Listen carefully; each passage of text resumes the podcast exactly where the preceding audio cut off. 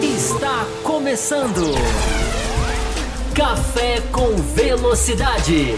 Com Fábio Campos, Matheus Pucci, Thiago Raposo e Will Bueno. A dose certa na análise do esporte a motor. Para você que nos ouve no cafécomvelocidade.com.br ou para você que nos assiste no youtube.com/barra Café com Velocidade, estamos começando a edição 740 do seu podcast semanal sobre automobilismo, o último da temporada 2021. Depois disso é férias, água fresca, água de coco e tudo mais que nós temos direito. Então vai ser um prazer enorme fazer esse programa com vocês. Tenho aqui comigo o Fábio Campos, que daqui a pouco já passo a palavra. E hoje é o dia da gente fazer realmente um balanço do campeonato.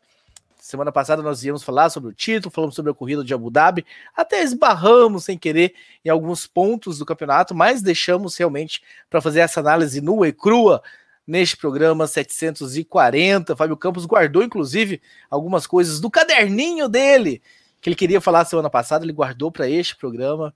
Uma pena que não temos o Will Bueno e Matheus Pucci, mas enfim, quero agradecê-los também que fazem parte desse Café com Velocidade, deste programa, deste podcast, por toda a temporada, por todo o ano que estiveram com a gente.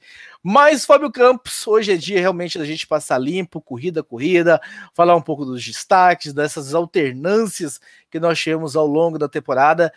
É a hora da gente passar realmente a régua nesse campeonato que tanto nos empolgou. Seja muito bem-vindo. Olá para você, Raposo. Olá para quem está nos ouvindo, uh, quem está nos assistindo, quem, enfim, acompanhou essa temporada com a gente. Hoje é o nosso encerramento. É, eu acho que né, a gente já falou tanta coisa da temporada 2021 e é sempre um desafio, né? A gente buscar adjetivos em algo que é constantemente, que está constantemente se provando, né? É, eu acho que essa temporada é um ótimo é, aprendizado para quem. Eu acho que quem fala sobre automobilismo, quem é jornalista, quem cobre, aprende nas temporadas boas e nas temporadas ruins. É, nas temporadas ruins, você aprende o que, a ir atrás do que está errado e discutir o que está errado, propor o que está errado, trazer para a discussão para aqueles que querem a discussão. Numa temporada boa, e eu acho que 2021 foi uma temporada boa, eu já citei isso aqui, contrariando todas as minhas as minhas, digamos, os meus pré-conceitos, todas as minhas filosofias de que para mim temporada boa tem que ter corridas boas. Essa é uma temporada boa sem ter necessariamente uma série grande de corridas boas. Só que Verstappen e Hamilton deram um, um tempero às corridas que deixou a coisa nisso que eu estou falando aqui. É uma temporada boa, mesmo sem ter corridas muito boas. Mas o que eu acho de diferente para falar, Raposo, para a gente abrir aqui essa discussão, é que a gente tem que aprender nas temporadas ruins, como eu falei, e a gente tem que aprender nas temporadas boas o que é que é possível a Fórmula 1 entregar, aonde o nosso padrão de exigência tem que estar, aonde a gente tem que sempre esperar e o que, que a gente tem sempre que esperar e exigir da Fórmula 1. Ah, Fábio, todos os anos vão ser igual a 2021? Dificilmente, mas a competitividade, a imprevisibilidade, o equilíbrio, Teve um, um, um, ouvinte, Raposo, que no chat aqui na quinta-feira, que foi muito legal a live de quinta-feira, você perdeu. Aliás, você ficou ali, né? Só, só bombardeando no chat. Você mandou até superchat, eu me lembro. É, mas ele mandou superchat mandando acabar a live, para quem não viu na quinta-feira, o absurdo. Mas teve um, teve um ouvinte que colocou uma coisa muito interessante, que é a falta do desenvolvimento, como que a falta do desenvolvimento técnico pode ser um fator muito bom. Pode ser um fator, sim, a ser considerado, a ser estudado, a ser trabalhado. Não é acabar com tudo, congelar tudo para sempre. Mas saber trabalhar, saber olhar que o desenvolvimento desenfreado tecnológico, quantas vezes ele contribui para o espetáculo? Então, Raposo, aprender o padrão de exigência do que é o principal campeonato do planeta deve apresentar e aprender algumas coisas técnicas é, é o grande desafio e é o grande ensinamento, eu acho, Raposo, dessa temporada que a gente teve. Muito bem, Fabio Campos, muito bem. A temporada muito empolgante. Nós vamos passar a limpos. Mas antes, tem alguns recados a dar para vocês. Primeiro, mandar um abraço super especial para a galera da High Speed TV. Pedrão tá aqui com a gente. Sigam High Speed TV também no YouTube, se você quer, enfim, se especializar mais, principalmente em automobilismo nacional. Os caras vivem em Interlagos, sabem tudo sobre automobilismo nacional e internacional também. E lembrar vocês que nós temos um programa de apoio, né? O apoia.se barra Café com Velocidade. Este é o nosso endereço, onde vocês podem se tornar apoiadores deste programa também. Ou outra vez do YouTube mesmo. Tem aí um Seja Membro embaixo desse vídeo, se você está no YouTube. Clica aí, são três faixas de apoio. A primeira faixa é Café com Leite, onde você entra num grupo exclusivo de WhatsApp para bater altos papos com o Fábio Campos. Nós temos também as faixa intermediária, que é a faixa Cappuccino, onde você entra e, enfim, rola alguns programas exclusivos ao longo da temporada. E a, a faixa a Extra Forte, que é a faixa de cima, onde rola aí alguns você sorteios. Quase você quase esqueceu. Quase esqueci, mas não esqueci. Em cima da hora ele veio. Onde rola aí, enfim, alguns sorteios. Nós sorteamos algumas assinaturas de F1 TV em 2021, 2022 teremos novidades a respeito dessa faixa também. Então venham fazer parte você também do grupo de apoiadores.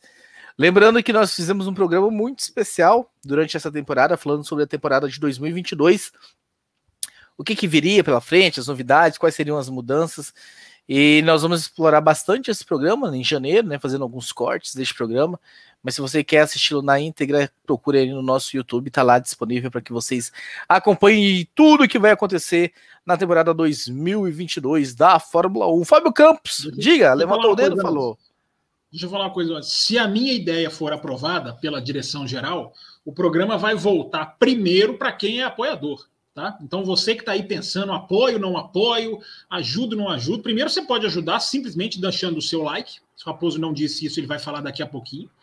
É, mas se você quer apoiar e ajudar o café a entrar 2022 de uma maneira, digamos, estável e segura, você, se a minha ideia for aprovada, você vai receber, apoiador vai receber antes cafés com velocidade do que quem não é apoiador. Mas a minha ideia tem que ser aprovada pela direção geral. Já está ou aprovada. Eu mudar, ou eu vou mudar o regulamento. Eu vou falar que o regulamento não precisa ser seguido.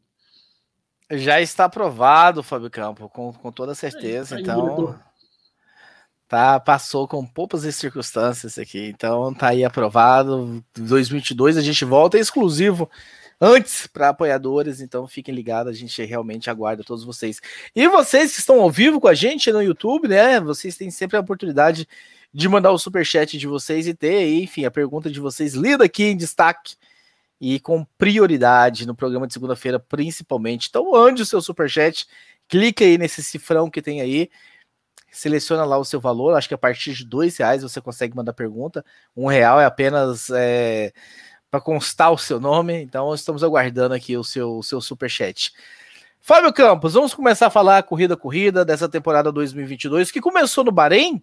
Já com ultrapassagem controversa, com ultrapassando limites de pista, com devolução de posição, Verstappen largando na pole, mas Lewis Hamilton vencendo a corrida. É, eu acho, Raposo, assim, que a gente é interessante, nós vamos passar um pouquinho rapidinho corrida a corrida, porque essa temporada é injusto, né? Se a gente simplesmente resumir Verstappen, Hamilton, uh, ou, né, ou Verstappen ou Hamilton separadamente, eu acho que essa temporada merece, porque teve tanta coisa rica, né? Corrida a corrida. E o, o, o Bruno Aleixo, apresentador lá do Loucos, ele cunhou uma frase que eu acho muito interessante, que é o regulamento ficou pequeno para a Fórmula 1. O regulamento atual da Fórmula 1 ficou pequeno para o tamanho que a Fórmula 1 chegou de competitividade, de pressão por resultados. A gente viu em Abu Dhabi a pressão por entregar uma, uma última volta, o que, que, o que, que acabou gerando. É, nós vamos chegar lá em Abu Dhabi, vai ficar por último, né, porque é o último do calendário. Mas eu acho que essa, essa, essa afirmação, essa frase lá do Bruno é muito boa, muito resume muito bem né? A Fórmula 1 cresceu e o, e o regulamento não acompanhou. E isso começa no Bahrein. Né? O Bahrein é o primeiro, é o primeiro exemplo, porque o primeiro, o prime, a primeira patinada da direção de prova que permitiu que os caras usassem a curva 4 por fora uh, da linha durante a corrida, depois mudou no meio da corrida. Enfim, já teve a primeira ultrapassagem controversa, mas, Raposo, eu não sei se você se lembra dessa época, né? Porque o que foi o quê? março, né? Março parece 10 anos atrás, nessa Fórmula 1 que a gente vivenciou em 2021. Mas eu me lembro que cheguei aqui no café e comparei uma disputa de título. Vamos ver se você vai se lembrar disso. Eu comparei uma disputa de título àquele cara que se equilibra entre dois prédios e atravessa numa corda. Aquele equilibrista que atravessa uma corda. É, a chance dele chegar do outro lado é muito difícil, porque o caminho é muito longo. Então, eu, eu me lembro de ter dito isso no Bahrein para dizer: olha, começou muito bem. Verstappen e Hamilton equilibrados, né? a Red Bull muito rápida no quali, né? a Mercedes vinha de uma pré-temporada cheia de interrogação, embora a gente fez análise aqui no café de uma pré-temporada que eu acho que a gente analisou muito certinho, assistindo a pré-temporada, os traços que indicavam que a Mercedes não estava tão preocupada. Acho que foi nossa primeira boa análise nesse ano. A gente errou e acertou coisas, mas a gente aprendeu a analisar. Mas eu vou falar sobre isso mais no final do programa. É, então, Raposo, eu acho que ali um equilíbrio se desenhou, mas para mim ali era muito circunstancial da pista. Né? Eu não esperava que, que a gente fosse ter um equilíbrio linear até a última corrida, tudo bem, teve um carro que foi melhor aqui, outro foi melhor ali, mas a, a, a disputa ela, ela se arrastou. E o Bahrein foi o, grande, o primeiro grande sinal, porque a gente viu, depois de um 2020 bem morno em termos de disputa por título, a gente viu, opa, peraí, será que vai ter uma briga Red Bull e Mercedes? Tivemos, né, seu Raposo? Tivemos e como tivemos, né? E, belíssimo numa briga, inclusive não só dentro da pista, fora da pista também. Os... A primeira ultrapassagem controversa, né? Daquele, daquele de usar a linha. Foi uma das coisas que o Michael Masi não foi bem esse ano, né? O uso da linha, às vezes podia, às vezes não podia. O Bahrein foi um dos exemplos mais crassos, né? É, podia não usar linha, tem, tem corrida que era zebra, o final da zebra era o limite, na outra era a linha branca, né? Que é antes da zebra, evidentemente. Então ali já começou muito do microcosmo que foi desembocar em Abu Dhabi, né? Insegurança, decisões, é, digamos, é, erráticas, polêmica e ultrapassagem. O Bahrein também foi, Raposo, um resumo da temporada de 2021. Eu vou acabar falando isso aqui de todas as corridas, se deixar. Daí, a Fórmula 1 foi para a Itália, Emília Romana, e uma bandeira vermelha, de certa forma, salva o Hamilton. Né? O Hamilton tem um acidente, vai, enfim, escapa da pista. Mas aí Bottas e Russell se encontram pela pista um acidente que provoca uma bandeira vermelha. Com bandeira vermelha, os carros podem ser recuperados. E o Hamilton, com a sua Mercedes recuperada, consegue, inclusive, ir ao pódio, né, numa segunda colocação, numa vitória do Verstappen. Muito bem resumido. Você, tá, deve estar tá lendo o resumo, então a sua memória está muito boa mesmo. É... Sou ótimo de memória, tô lendo aonde? Não tenho dúvida, não tenho dúvida disso. Eu acho que, é, vamos lá, Emília Romana, primeiro, né? Vamos, vamos começar do menos importante, né? Primeiro, o acidente do Russell com o, o Bottas, que gerou para mim uma repercussão muito equivocada da Mercedes, uma retaliação da Mercedes, uma conversa séria, declarações fortes do, do Toto Wolff. Quando foi um acidente de corrida, você pode incutir uma culpa ali mais para um, mais para outro, talvez mais para o Russell. Eu não coloco. Me lembro que na época chamei a atenção de que é uma leve mudança de direção ali, né, que, que muda tudo, né, que, que influencia. Então, esse foi. E ali uma bandeira vermelha, né? Ah, bandeiras vermelhas, como, como seria um tema né, até o final do ano. É, e aí a gente teve, Raposo, a primeira dividida mais, eu acho, mais assintosa entre Verstappen e Hamilton, né? Aquela largada, primeiro, uma largada primordial do Verstappen, né? Larga em segunda marcha com aquela pista meio úmida, se emparelha, o Pérez tinha sido mais rápido que ele no qualify, foi a única vez, né? Eu acho, se não me engano. É, também estou indo aqui de cabeça. O Pérez, o Pérez classificou melhor, o Verstappen comete um errinho, né? Os errinhos do Verstappen estão lá no começo do ano, né? Portugal, é, e, e Emília Romana, como nós estamos discutindo, Imola. E aí aquela primeira dividida de curva. Ali foi a primeira grande dividida. E ali o primeiro elemento que a Fórmula 1 já pode pegar e, e anotar.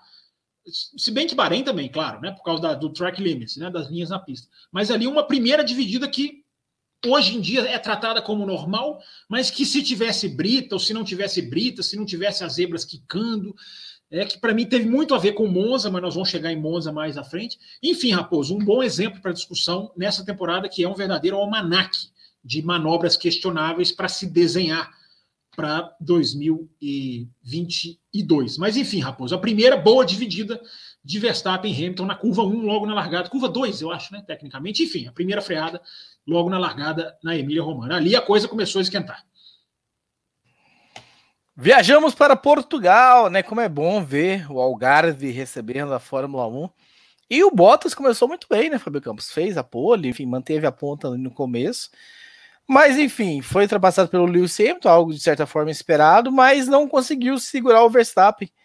a, colocando na conta do Bottas alguns pontos, enfim, que o Hamilton poderia estar à frente do Verstappen. Começamos aí com Portugal.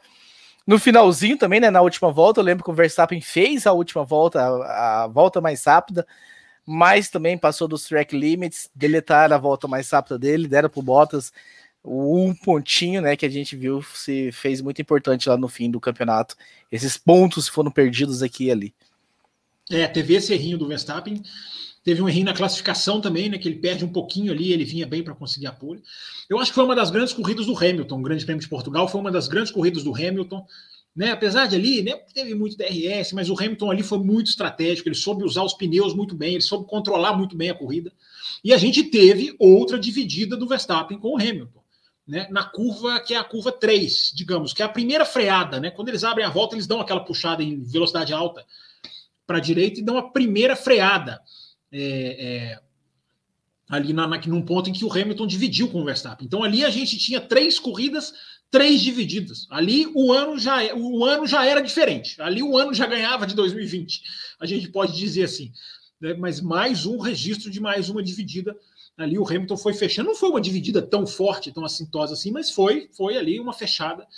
E, enfim, já começou ali a se desenhar ou quer dizer, continuou ali a se desenhar a rivalidade. Mas eu acho que foi uma das grandes corridas do Hamilton esse ano. E ali já começava a se destacar, né, Fábio Campos? Três corridas, três grandes resultados de Lando Norris. A gente tem que começar a trazer o é Norris é para a conversa. É verdade, é verdade. Bem lembrado. O Norris, muito. O Norris, o Norris ali ele foi ultrapassado pelo Pérez, ele chegou a andar na frente do Pérez um bom tempo naquela corrida. A primeira metade do ano do Norris é uma coisa absurda, né? É impressionante como tem duas metades distintas, né? Na verdade, a partir da Rússia, né? Para ser mais preciso. Mas o começo do ano do Norris era do, do ano do Norris foi realmente impressionante. Portugal foi mais um desses desses exemplos, né? Muito bem, daí nós fomos para a Espanha. Temos superchat, Fábio Campos. Vamos fazer uma Opa, pausa superchat, aqui. Superchat para tudo, né? Exatamente. Esther dos Santos, obrigado, Café, por tudo. Se o regulamento de 2022 não for na prática o que sonhamos, ainda há subterfúgios? O que 2021 pode nos ensinar?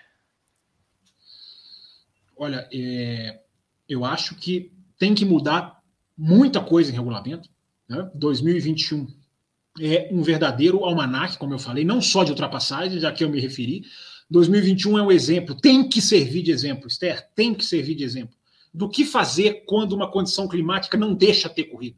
Você vai adiar, você vai passar a trabalhar com a segunda, é, é, é praticamente impossível você trabalhar com a segunda-feira, porque o calendário é hiper apertado e 2022 vai ser o recorde de aperto. Eu já falei aqui, uh, três meses direto de corrida, com dois finais de semana de folga, que é um absurdo né, em termos de calendário.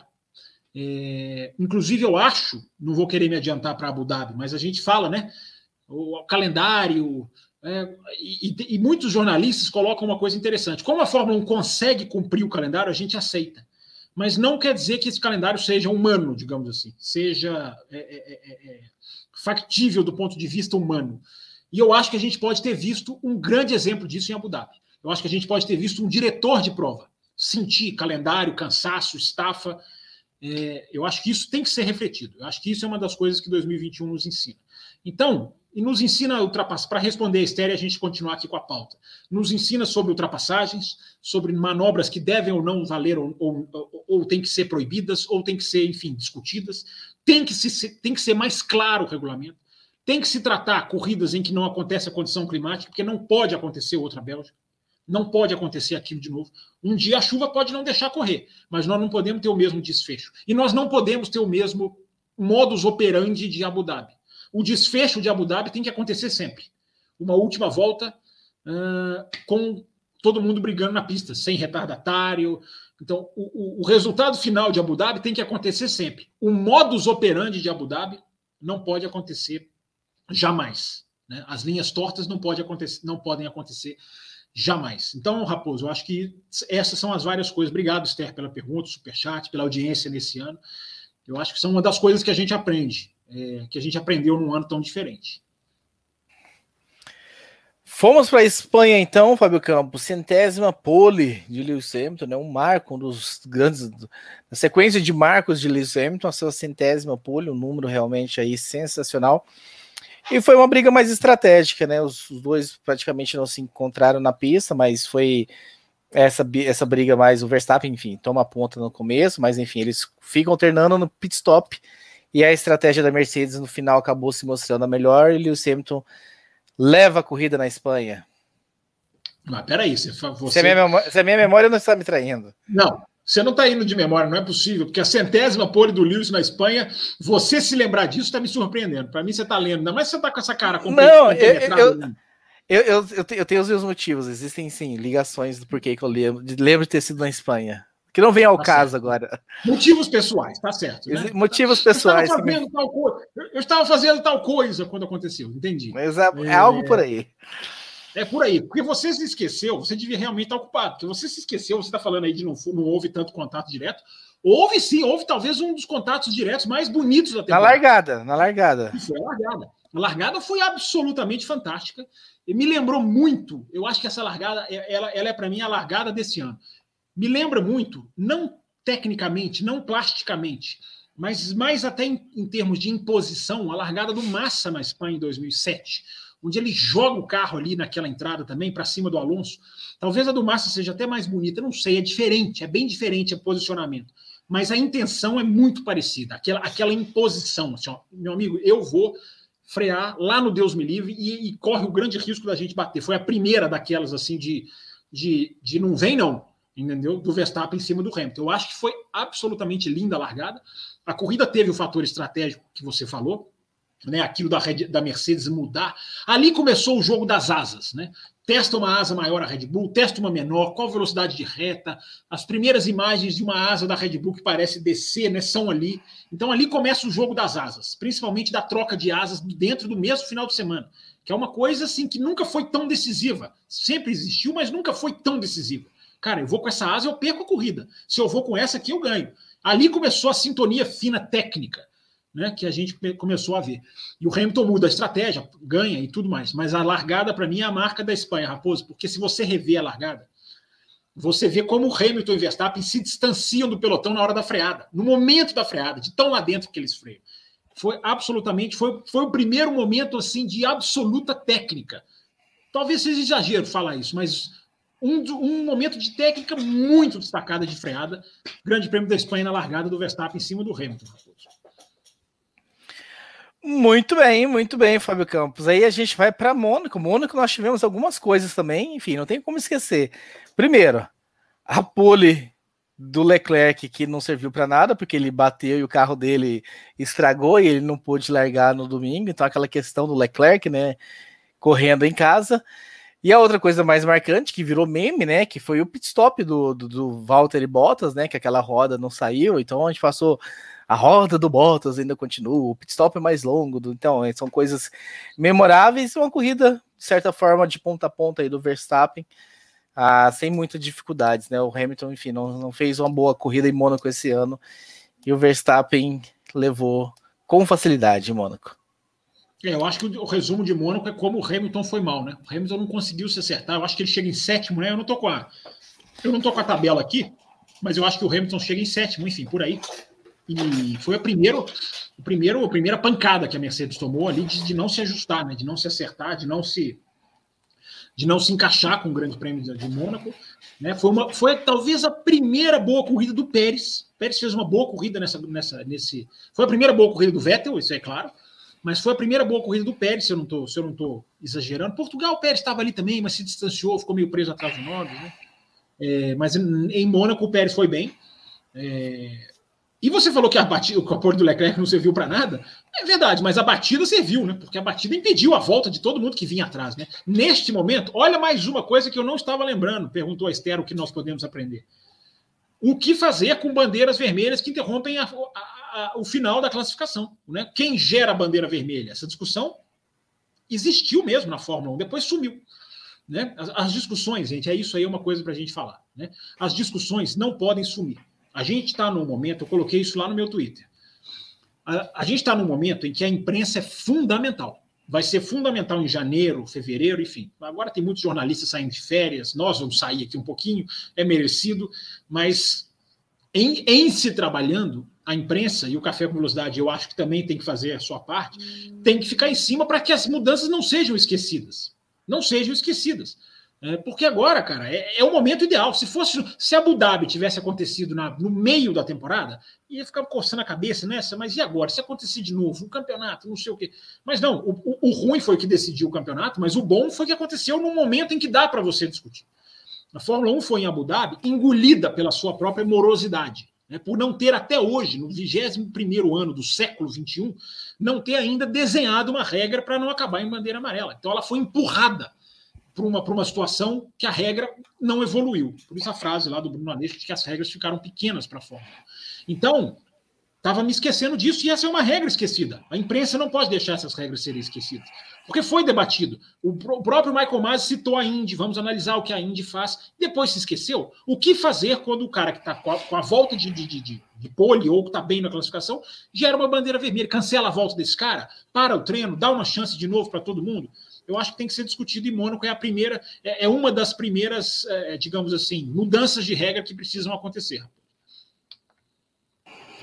E aí, Baku, chegou Baku. Eu acho que Baku talvez tenha sido o grande primeiro momento de uau, que temporada que é essa? Que loucura Sim. que é essa? Não sei, porque, enfim, o Verstappen vinha com aquela liderança de certa forma folgada. Quando o pneu dele estoura lá naquela reta, ele bate vem o safety car e, nossa, caiu na mão do Hamilton essa. E o Hamilton, enfim, na, na relargada, passa reto lá, né, tentando passar o Pérez e joga fora lá as chances de vitória. Então ficou todo mundo naquele uau, que tempo, que loucura é essa? Então, Baku foi. Uau é um bom resumo para o Baku, uau, né? Sim. O Raposo, você quer ler o superchat antes que eu. Pintou aqui. Você quer, que... você quer ler antes que eu, que eu comece ou eu respondo primeiro? Não, respondo primeiro. A gente, entre uma corrida, uma pista e outra, a gente passa para o superchat. Boa. É, eu acho que Baku foi o primeiro exemplo de que corridas não podem terminar em bandeira amarela, porque o Baku foi quando, pelos detritos na pista, se parou, se segurou por mais de meia hora e se voltou para fazer apenas duas voltas, né? Isso Baku e Abu Dhabi são iguais, né? Vale a pena fazer uma volta final, vale a pena, vale a pena fazer o, o shootout, como eles dizem em inglês, né? O problema é a diferença do modus operandi nas duas, né? O modus operandi no Baku é diferente do modus operandi no, no Azerbaijão, no, no, no, em Abu Dhabi. Então ali, Raposa, ali a gente viu uma relargada fantástica do Alonso, ali a gente viu o erro do Hamilton, assim, bem escancarado, né? O erro no botão, na parte de trás do volante. Né? Ali a gente viu né, a força da Red Bull, porque era uma pista com aquela reta, com aquele motor. E, a, e Azerbaijão, Raposo, eu me lembro claramente, todos trocaram o motor. Já era hora de inverter para a segunda unidade, menos a Honda. A Honda não trocou naquela prova. E a Honda conseguiu ser muito rápida. Então ali foi a primeira pista para mim. Né? Não de que o motor Honda era bom, isso já ficou claro desde o Bahrein. Mas a primeira pista de que esse motor Honda tinha um. Primeira pista, literalmente, né? Pista no sentido de dica de investigação e pista no sentido de traçado. Né? Duplo sentido aqui, magistral, né? Que, que maravilha, né? Terminando o ano em alto astral. É, de que a Honda tinha uma coisa especial ali de confiabilidade, né? um motor que não decaía de performance.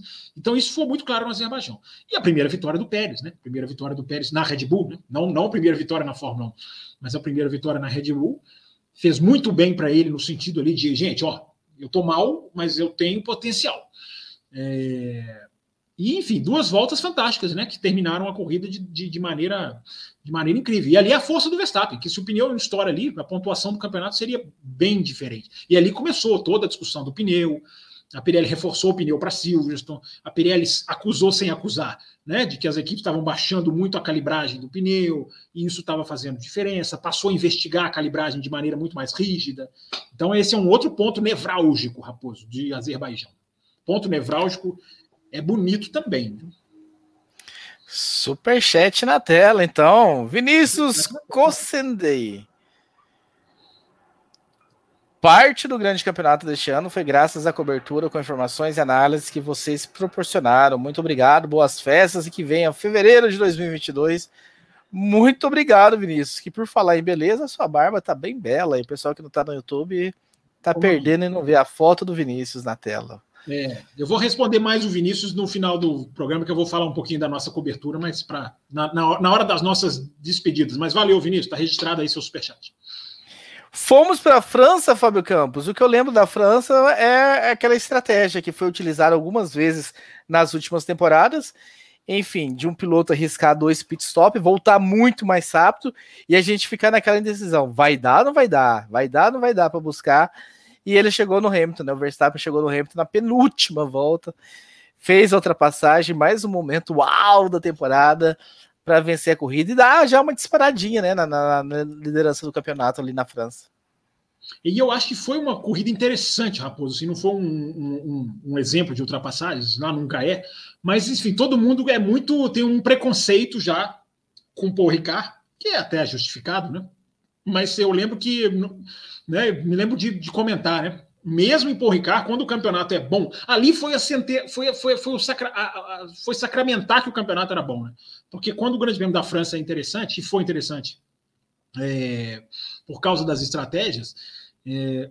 eu acho que a gente tem que registrar também. E foi exatamente isso que você falou, né? E ali também foi aquela questão da asa, né? A Red Bull conseguiu. Ali a Red Bull estava usando o máximo do seu reiki. Aquele ponto do campeonato ali, França, Áustria, foi o ápice da, do bom uso do reiki da Red Bull, antes da Mercedes também se achar e explorar bem o não reiki, né? o low reiki. Reiki eu sempre falo é inclinação, tá, gente? Sempre que vocês ouvirem o reiki, uh, entendam inclinação. Então, high reiki, muita inclinação, low reiki, né, zero, praticamente zero inclinação. Se bem que a Mercedes até levantou um pouquinho a traseira ao longo do ano, ela foi levantando um pouquinho, mas não era, não era, não era como o projeto pedia, no, como no caso da Red Bull. Então ali, Raposo, ali foi o ápice dessa vantagem técnica da Red Bull, que conseguiu pôr asa, é, conseguiu tirar a asa, aliás, ser muito rápida nas retas na França. Né? E essa sutileza técnica, ela foi muito, como eu falei, começou na Espanha e ali ela começou a ser muito diferente, fazer a diferença, né? Na, na França é um delas. Os caras trocam uma asa no treino. A gente começou a ver, Raposo, de França para até da Espanha em diante, a gente começou a ver equipes virarem o jogo da sexta-feira para o sábado e domingo. A gente viu isso no final, assim, a rodo. Né? México, Brasil, Catar, Catar nem tanto. Mas a gente viu várias pistas em que a sexta-feira indicava uma coisa que, de repente, o sábado e o domingo não indicavam. Porque a, a virada técnica, Austin, Austin foi uma, sim. Mercedes começou muito bem, a Red Bull virou. Né? Então, Raposo, né? O acompanhamento da análise foi junto com o acompanhamento das mudanças técnicas aqui no café. E a França foi um bom exemplo disso, né? Da sutileza técnica e da sutileza estratégica decidiu numa corrida. A Estíria, né? Primeira corrida lá no Red Bull Ring, com corrida chata, né? Aquela corrida que a gente provavelmente vê na segunda-feira falar mal, em que o Verstappen praticamente vence de ponta a ponta, sem grandes disputas, sem grandes brigas, Fábio Campos. É, eu acho que a gente pode falar das duas Áustrias de uma só vez, né? Para gente, a gente matar e acelerar aqui, inclusive, na nossa pauta. Porque a, na, as duas na Áustria foram para o Almanac 2021 de o que fazer e o que fazer. Porque a gente viu punição para o Norris fechando o Leclerc, Pérez disputando com o Leclerc, o que, que não vale, quando é por fora, joga na brita, teve lugar que não era brita. A Áustria é parecida mais com o Bahrein no sentido de que a curva é um hairpin, né? Então pode jogar, não pode jogar. Ali é um bom exemplo. Ali teve punição que eu considero absurda, teve punição que eu considero discutível e teve punição pela, pela, pela zebra. Desculpa, pela brita. Ah, não é brita, então vamos punir, acabou com a corrida do cara.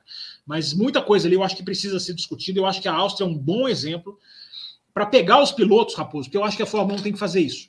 Eu, falei, eu não sei se eu falei isso aqui, foi aqui no café na quinta semana passada, está até anotado aqui no meu, no meu bloquinho. É, Pré-temporada 2022, a FIA tem que sentar com os pilotos, cara, ficar com os caras duas, três horas, sentar por vários dias e repassar essas manobras mesmo em vídeo. Pega uma edição de vídeo e vai passando. E com a régua, igual escolinha mesmo, com uma régua, o cara vai apontando, cara, isso aqui vai valer. O que, que vocês acham disso aqui? Isso aqui nós vamos mudar. É a hora de fazer isso. E eu vou falar de novo. A hora da imprensa ficar em cima. Temos que cobrar esse tipo de reunião, esse tipo de discussão, esse tipo de atitude. Se a imprensa sentar no simplesmente carro novo, vida nova, é, muita coisa que precisa mudar não vai mudar. E Abu Dhabi deixou claro, muita coisa precisa mudar. E aí eu não tenho certeza, Fábio Campos, mas talvez tenha sido a maior diferença em pontos do Verstappen para o Hamilton depois da segunda corrida da, do Red Bull Ring. 32, não era? Eu acho que era, 30, 32 por 32 aí. 33, eu, não... eu acho que foi, eu acho que foi a maior diferença. Sim. Eu não lembro se realmente, enfim, se, se teve. E aí teve a questão do Norris também, né? Que quebrou uma sequência de, de, de, dele na pontuação. Foi nessa corrida, né? Que teve essa punição que você falou?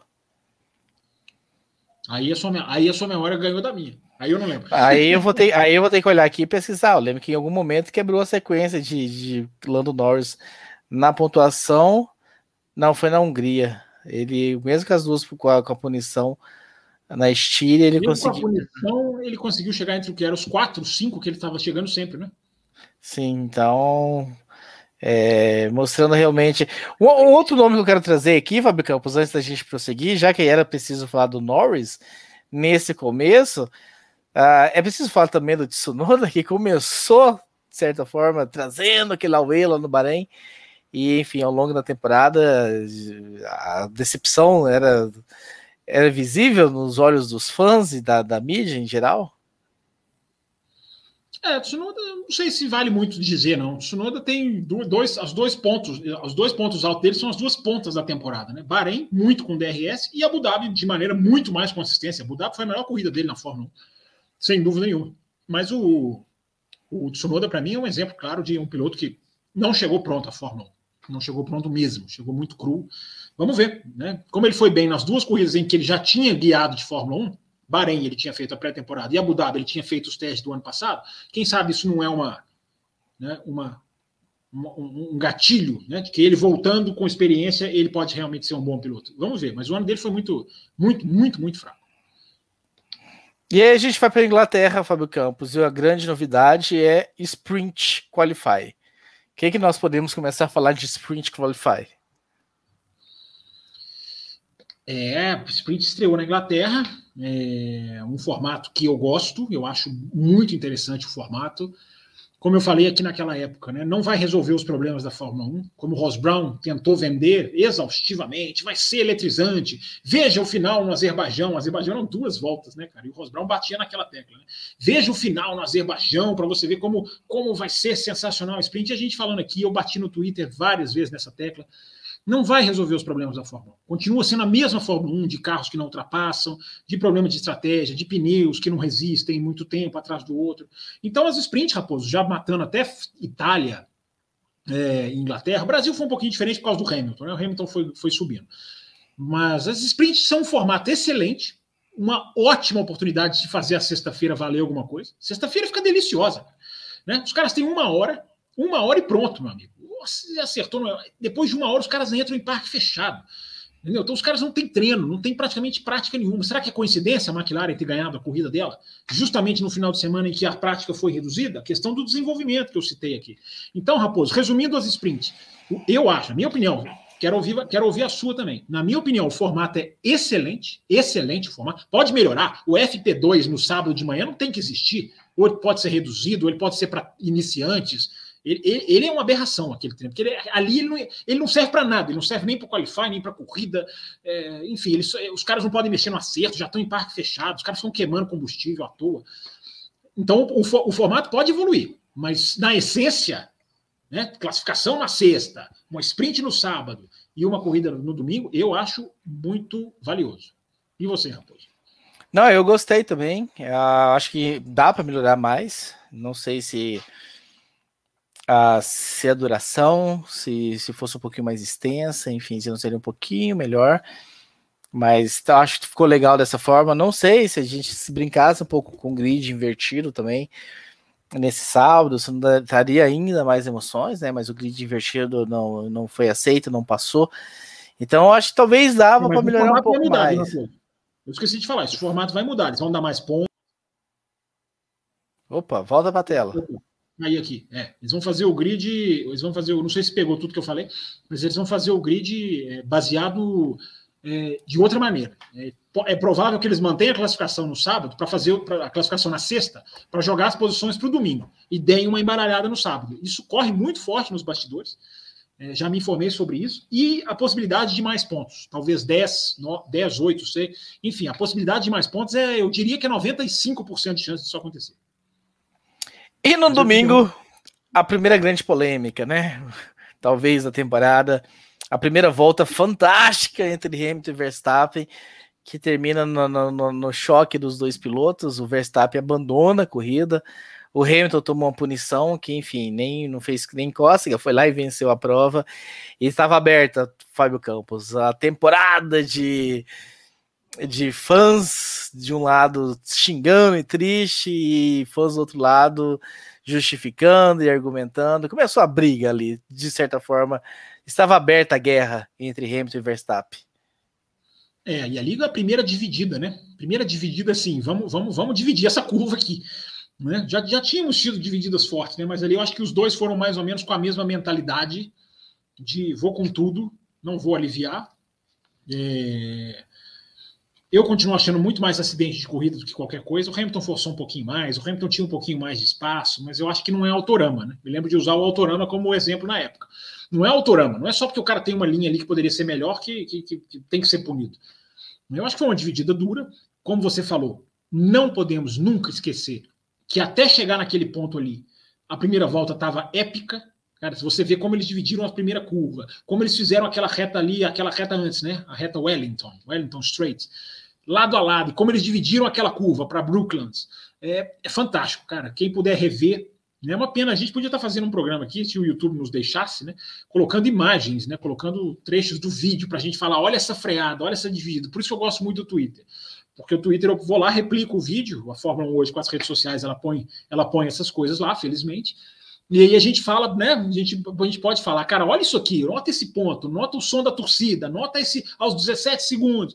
É, é fantástico. Mas enfim, quem puder rever, reveja a primeira volta, até, tá, inclusive está no meu Twitter né, até o acidente. Como foi maravilhoso. Só se fala do acidente, claro, que ia gerar discussão.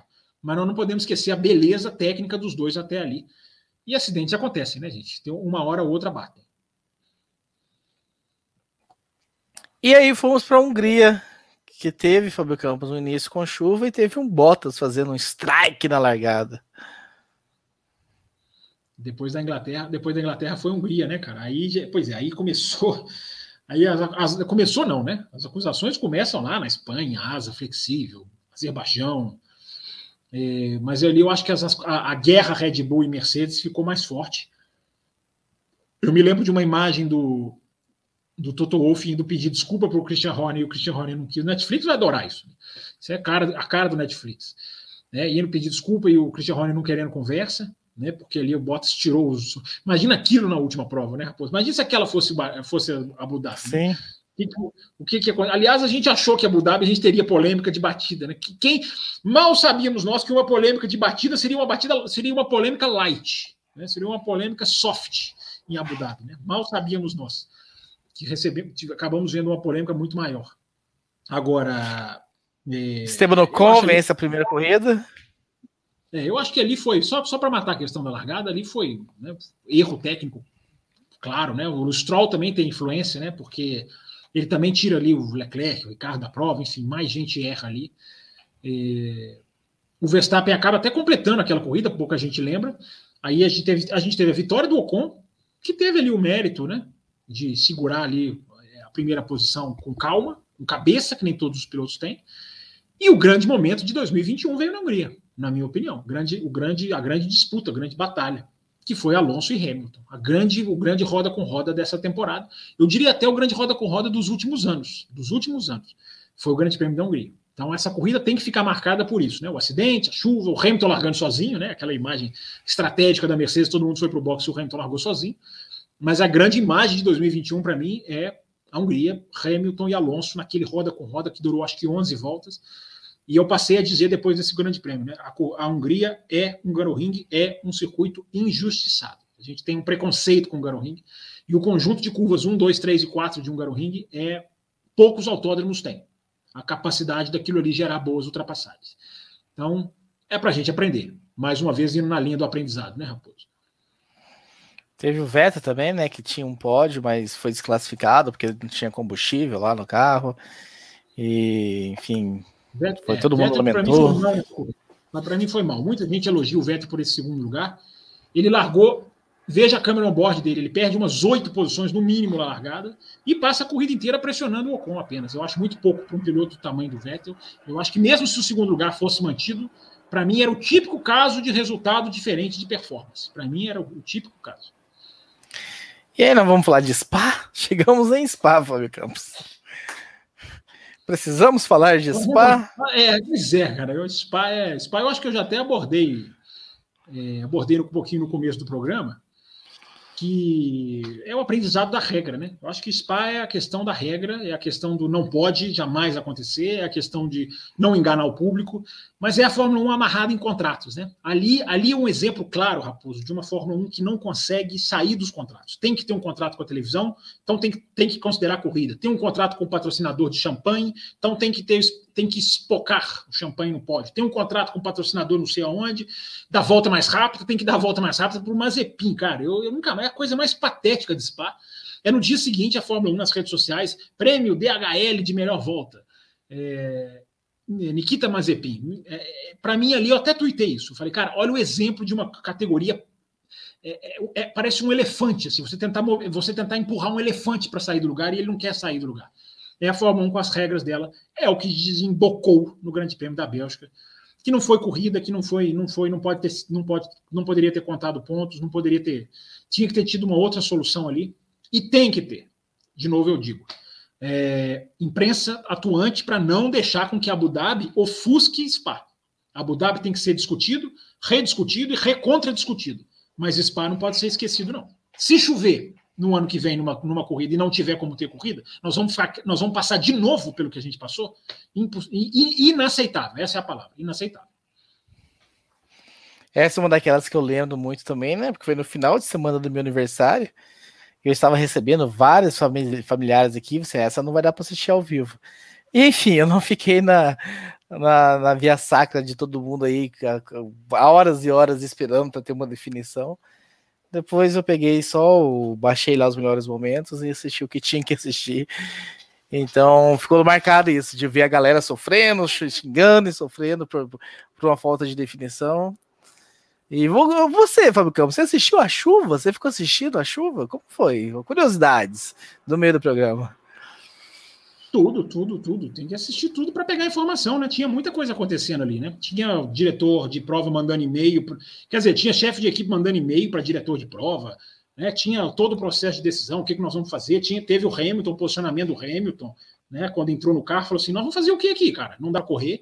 São, são informações valiosas que são úteis na segunda-feira, Raposo. Então, não se trata de querer assistir ou não, se trata de ter obrigação de pegar as informações para trazer aqui na segunda-feira. Né? Eu, eu, eu, faltei, inclusive, na gravação nessa segunda-feira, se não me engano. Não, não, não, tava com... não tava.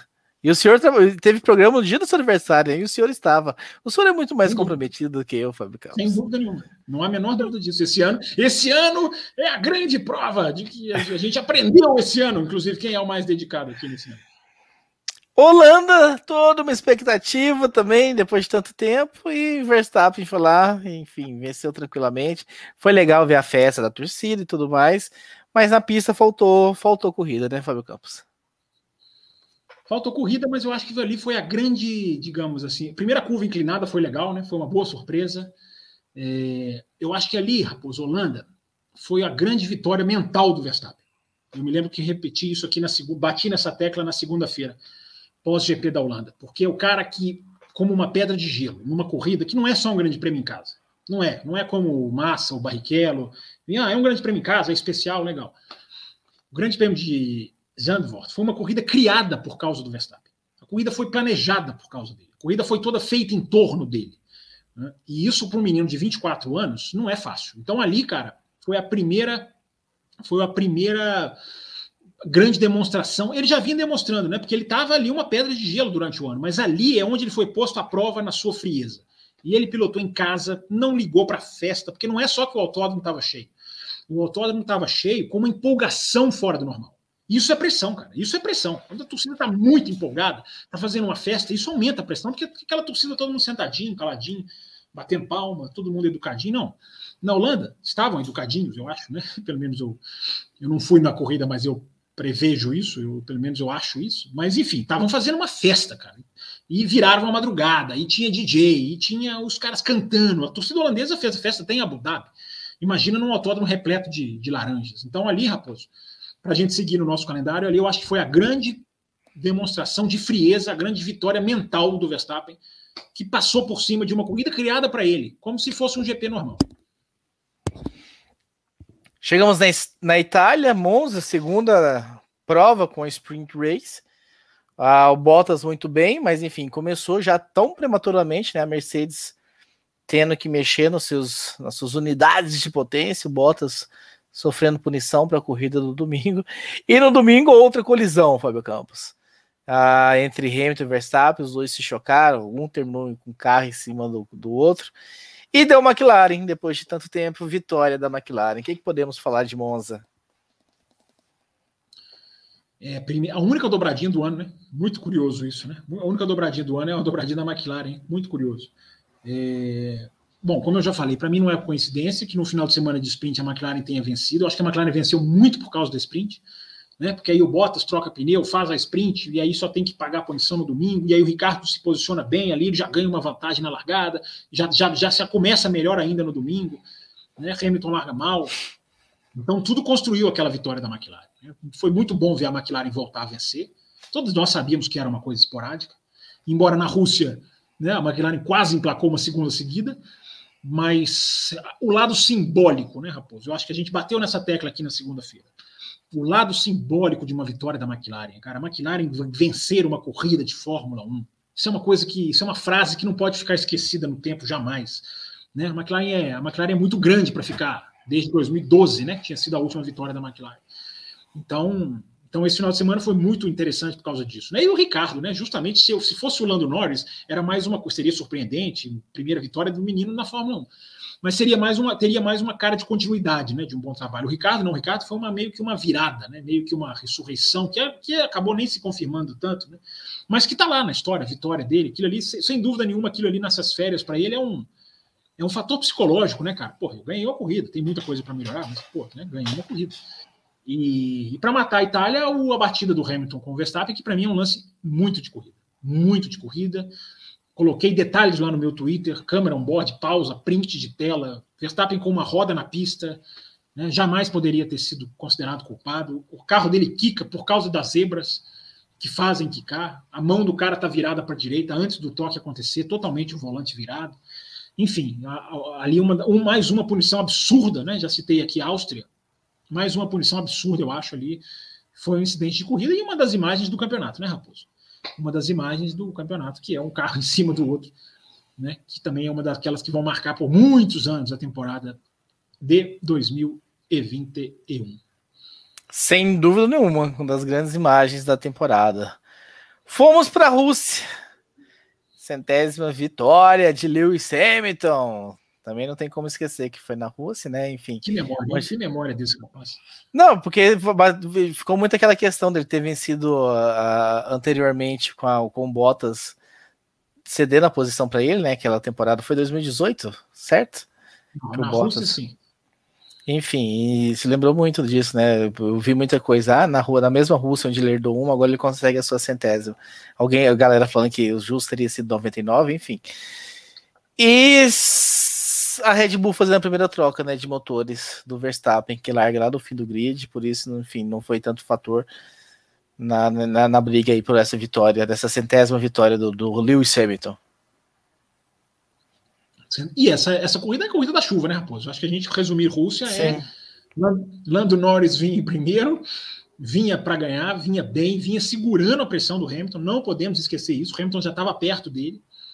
Ele segura, mesmo quando a chuva começa, ele consegue segurar, mesmo escapando da pista, ele vai lutando ali. O Hamilton não ultrapassa, mas aí a chuva aumenta de intensidade. E a grande discussão da Rússia foi aquela questão, né?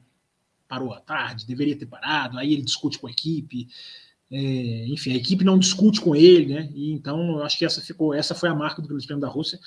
Aquela chuva, corrida fantástica do Verstappen, né? Saindo lá. Aquela estatística do Verstappen que a gente falou aqui o final do ano inteiro, né? O cara só chegou em primeiro ou segundo em todas as corridas em que foram normais para ele. Onde não teve acidente ou o pneu não estourou, o cara chegou em primeiro e segundo todas. E a Rússia é um exemplo mais assintoso disso. Porque, como você falou, trocou o motor e veio de trás, cara. Então foi muito, muito assintoso. Foi, muita, foi uma atuação assim, de gala, de gala do Verstappen. E aí eles foram para a Turquia, né? A Turquia que tinha no ano anterior aquela questão do asfalto, tinha uma incerteza sobre como seria. Ah, aí foi a vez da Mercedes trocar o motor do Hamilton e ele largar do fim do pelotão. E, mas a Mercedes estava tanto com o carro na mão ali naquele momento da temporada em que o Bottas, enfim, vence a primeira dele da temporada, né, Fábio Campos? Primeira vitória do Bottas, Hamilton trocando motor, também tendo uma, uma, uma, um momento de dúvida com a equipe. É, eu acho que essa prova fica marcada pela. É, primeiro, todo mundo esperava um, um, um asfalto muito escorregadio, por causa do que você, do que você falou, 2020. E todo mundo pega um, dos, um dos asfaltos mais aderentes, né? porque o trabalho que fizeram de recuperação do asfalto inverteu. Tirou o asfalto da ponta dos escorregadios e colocou ele, ele, entre lá. Isso são eles falando da gente, não é, não é a opinião minha, não. Colocou ele, entre os mais aderentes do ano. Né? E, e, os pilotos até brincaram. Os pilotos brincaram, falaram que na chuva ele tinha mais aderência do que o do ano passado no seco. Olha que coisa impressionante. Então, isso inverteu totalmente o jogo. A Red Bull ali não se achou por causa disso. Olha, olha as sutilezas técnicas, chegando ali também no seu ponto. A Red Bull não se acertou com essa questão do asfalto. A frente do carro não se achava e a Red Bull precisa da frente presa. Porque o, a, a, aderência pega. Quando você tem uma aderência súbita, que você não se preparou para ela, a chance dela agarrar a sua traseira é muito maior, porque a sua traseira é mais pesada e as rodas são maiores. Então passou a ficar a traseira mais presa e a Red Bull não quer a traseira mais presa. E aí isso aí meio que des, des, des, desandou o final de semana da Red Bull. Mas essa prova, rapidinho, Raposo, essa prova vai ficar marcada pelo Pérez e Hamilton, né? Pela grande, pelo grande roda com roda do Pérez com Hamilton, que foi uma disputa muito bonita. Quatro, aquelas quatro. A, a, Turquia também, né? Como eu falei da Hungria, a Turquia também tem um conjunto ali de, de da, da, curva 12, 13, 14 e da 1, né? Que aí cruzam a linha de chegada e vão para 1 um conjunto muito legal, muito interessante, com várias passagens históricas de dividida ali, e o Pérez e o Hamilton foi uma delas, tá? Eu acho que memorável do Grande Prêmio da Turquia. E aí vem os pré-conceitos sobre o campus. Estados Unidos é pista do Hamilton, é pista da Mercedes, e o Verstappen foi lá e vence. É verdade. Austin, todo mundo esperando Mercedes. A Mercedes começa mais forte no final de semana. A Red Bull vai lá, larga na frente. O Hamilton ultrapassa o Verstappen na largada. Ali, cara, ali foi um exemplo de pilotagem dos dois, né? Hamilton e Verstappen fizeram nessa corrida assim, o máximo que eles poderiam. Você vê dois caras no, no limite da capacidade deles. Né? E essa prova marcou para mim a, a, a, o, também o lado mental do Verstappen, né? de conseguir ler a corrida do seu companheiro, sugerir estratégia para o seu companheiro. A equipe fazer exatamente o que ele sugere, não sei se foi porque ele sugeriu, mas ela fez exatamente o que ele sugeriu. O Pérez acabou forçando o Hamilton a fazer uma parada, isso aliviou demais a corrida para o Verstappen. Então, Raposo, ali o equilíbrio máximo, ali foi o, grande, o último grande momento da Red Bull. Né? Já parou para pensar isso? Não. Ali foi o último grande momento da Red Bull, tecnicamente falando. Depois acabou. E ali, quando saiu daquela corrida, faltavam quatro, né? Se eu não estou enganado. É, quatro ou cinco? Não, faltavam cinco. cinco. Depois de out, cinco, né? Aquela rodada tripla que passou México, Brasil, Brasil, Qatar. É, as duas finais. É, fal, faltavam cinco e a Red Bull, é, e a Red Bull, a Red Bull ali, ali eu acho que ela abriu 19, Raposo, 19. Mas o Verstappen vence no México também, né? Talvez o México. Não, vence no México, vence no México, porque, sim, eu tô, tô, com a vitória do México na cabeça. Mas o último grande momento que eu falo de não confirmar uma pista Mercedes, né? De, de ir lá e virar. Ah, porque o México, todo mundo, todo mundo já esperava a Red Bull no México. E a Mercedes foi quem? A gente já pode entrar no México. Não, peraí, depois dos Estados Unidos foi o México? Foi, né? Foi. Foi, né? É, porque eles descem as Américas, né? Eles fazem a descida no continente. É, então aí a gente já pode chegar no México, né? Que também é outra inversão técnica, né? Como que a Red Bull é, foi para uma pista totalmente favorita, aquela questão de altitude, do motor, a Honda faz motor para jatos, né? Existem jatos da Honda, e isso ensina a Honda a fazer motor para altitude, porque você tem que desenhar até a lâmina das hélices, é diferente. Então tem tudo isso a favor. Né? E Aí tem aquele qualify confuso, o Tsunoda atrapalha o Verstappen, atrapalha o Pérez, né? A Red Bull teve um probleminha de acerto ali também, não estava se achando, a Mercedes já tinha um tempo muito favorável antes do Tsunoda se meter, e a Mercedes faz a primeira fila, que foi o maior cala-boca técnico do ano, eu acho assim. Ah, vocês ficam falando de Red Bull, nós estamos aqui, fizemos a primeira fila. Mas na largada, uma largada, eu acho que uma, uma freada também daquelas estilo Espanha que eu falei aqui. Uma freada do Verstappen de se guardar nos livros de história. Né? Tem toda aquela questão de deixou espaço, não deixou, mas independente daquilo, a técnica. E aí foi embora. O carro era mais carro mesmo, o carro estava mais, mais prontinho para a corrida. E aí, e aí, essa corrida, o Verstappen sai dela precisando de uma vitória em quatro para ficar com o campeonato muito na mão. Não para ser campeão do mundo, mas para ficar no campeonato muito na mão dele. Veio na última, né? Veio na última. Se ele ganha uma das quatro, depois do México, ele já ficaria com o campeonato muito, muito, muito na mão dele. E acho que a gente precisa falar também do, do Sérgio Pérez no pódio, né? A festa da torcida mexicana. Enfim, o Pérez não, que teve altos e baixos também. México, né? né? É, em Austin, no México, né? Ele fez dois pódios ele fez dois, três pódios seguidos, né? Turquia, é, Austin e, e, e, México, né? É, puxando de cabeça aqui. Mas é isso aí, a festa e aquela discussão, né? Gerou o primeiro café expresso gravado do ano, né? Virão mais em 2021. É, Red Bull faria jogo de equipe se ele tivesse na frente, a equipe meio que deixou entender que faria, mas não precisou. Pérez não andou na frente do Verstappen o ano inteiro, né? Mas, enfim, a discussão era válida. A discussão era válida, apesar de que, na realidade, o Pérez encarar o Verstappen era só mais na nossa cabeça mesmo. E aí vem o Brasil, mais, a terceira sprint qualify da temporada, né? O Hamilton ele uh, teve aquele problema de, de, enfim, de punirem ele, porque tinha um problema em infringido, era a questão do combustível, né, se não me engano. Não, a asa. Não, não, não, da asa, da asa, asa, asa. É, isso, a asa isso. um pouquinho maior, né, é, uns milímetros da asa um pouquinho maiores. É, é foi um grande prêmio do Brasil, foi o grande prêmio do Hamilton, né, acho que foi um dos finais de semana mais Faca grandiosos Pra gente, lembrar do, dentes, né? pra gente lembrar do narrador, faca nos dentes. Mais grandiosos da, da, da, carreira do Hamilton, né? Assim, cara, eu acho que chegar. Né? Lembra bem do que eu falei, né? O Verstappen tinha uma vitória para ficar com tudo na mão. Da sexta para o sábado, o Hamilton vai para último. Muita gente ali, ah, acabou o campeonato, né? E não, e olha como tudo virou, né? A Mercedes ali foi, ali foi a maior superioridade de uma equipe sobre outra. Eu acho. A gente falou aqui de México, falou, falamos de Áustria, né? Red Bull dominando aquele período. Mas eu acho que Interlagos, Brasil, foi a maior buraco de uma equipe para as outras, que foi a Mercedes. A Mercedes do Hamilton estava muito maior. E ali foi um conjunto, né? A gente achou que o motor seria hiper decisivo, foi, né? Mas ele não foi exatamente hiper como no Brasil, ele, ia, ele foi caindo, né? E aquela questão da asa, e ele muito mais rápido de reta, e a Red Bull 22. Eu coloquei lá as velocidades máximas no meu Twitter, não vou lembrar de cabeça aqui agora. Mas eu acho que é 22 quilômetros de diferença, não no domingo, antes da, Red, da Mercedes para a Red Bull é, é uma coisa absurda. Não existe 22 quilômetros de reta, é, de diferença, de buraco. Isso é. 7 já é uma coisa grandiosa. O cara tá certo. Eu tô falando entre, entre competidores do mesmo nível, né? Porque a gente fica lá falando assim no Twitter: ah, mas a Haas é a mais rápida, não, isso aí não vale. Vale sim, entre carros do mesmo nível vale, é porque a Haas não tem downforce. Então é um defeito praticamente que gera essa velocidade rápida de reta, o carro não consegue fazer curva direito. Então é, serve como comparação. E foi o show do Hamilton, Raposo, né? Foi o show do Hamilton. O cara veio para cima, veio ultrapassando, fez a parte dele na sprint, subiu muito, aí tomou mais uma punição para domingo, né?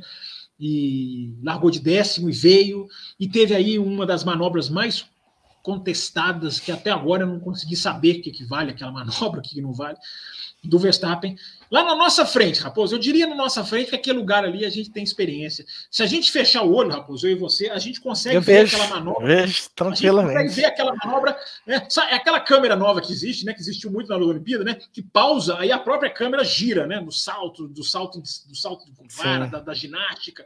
Nós conseguimos fechar o olho e a nossa, a nossa cabeça vai, gira e vai parar na arquibancada para ver aquela manobra ali, que é onde a gente, a gente já sentou muitos anos, aquele final de reta oposta ali.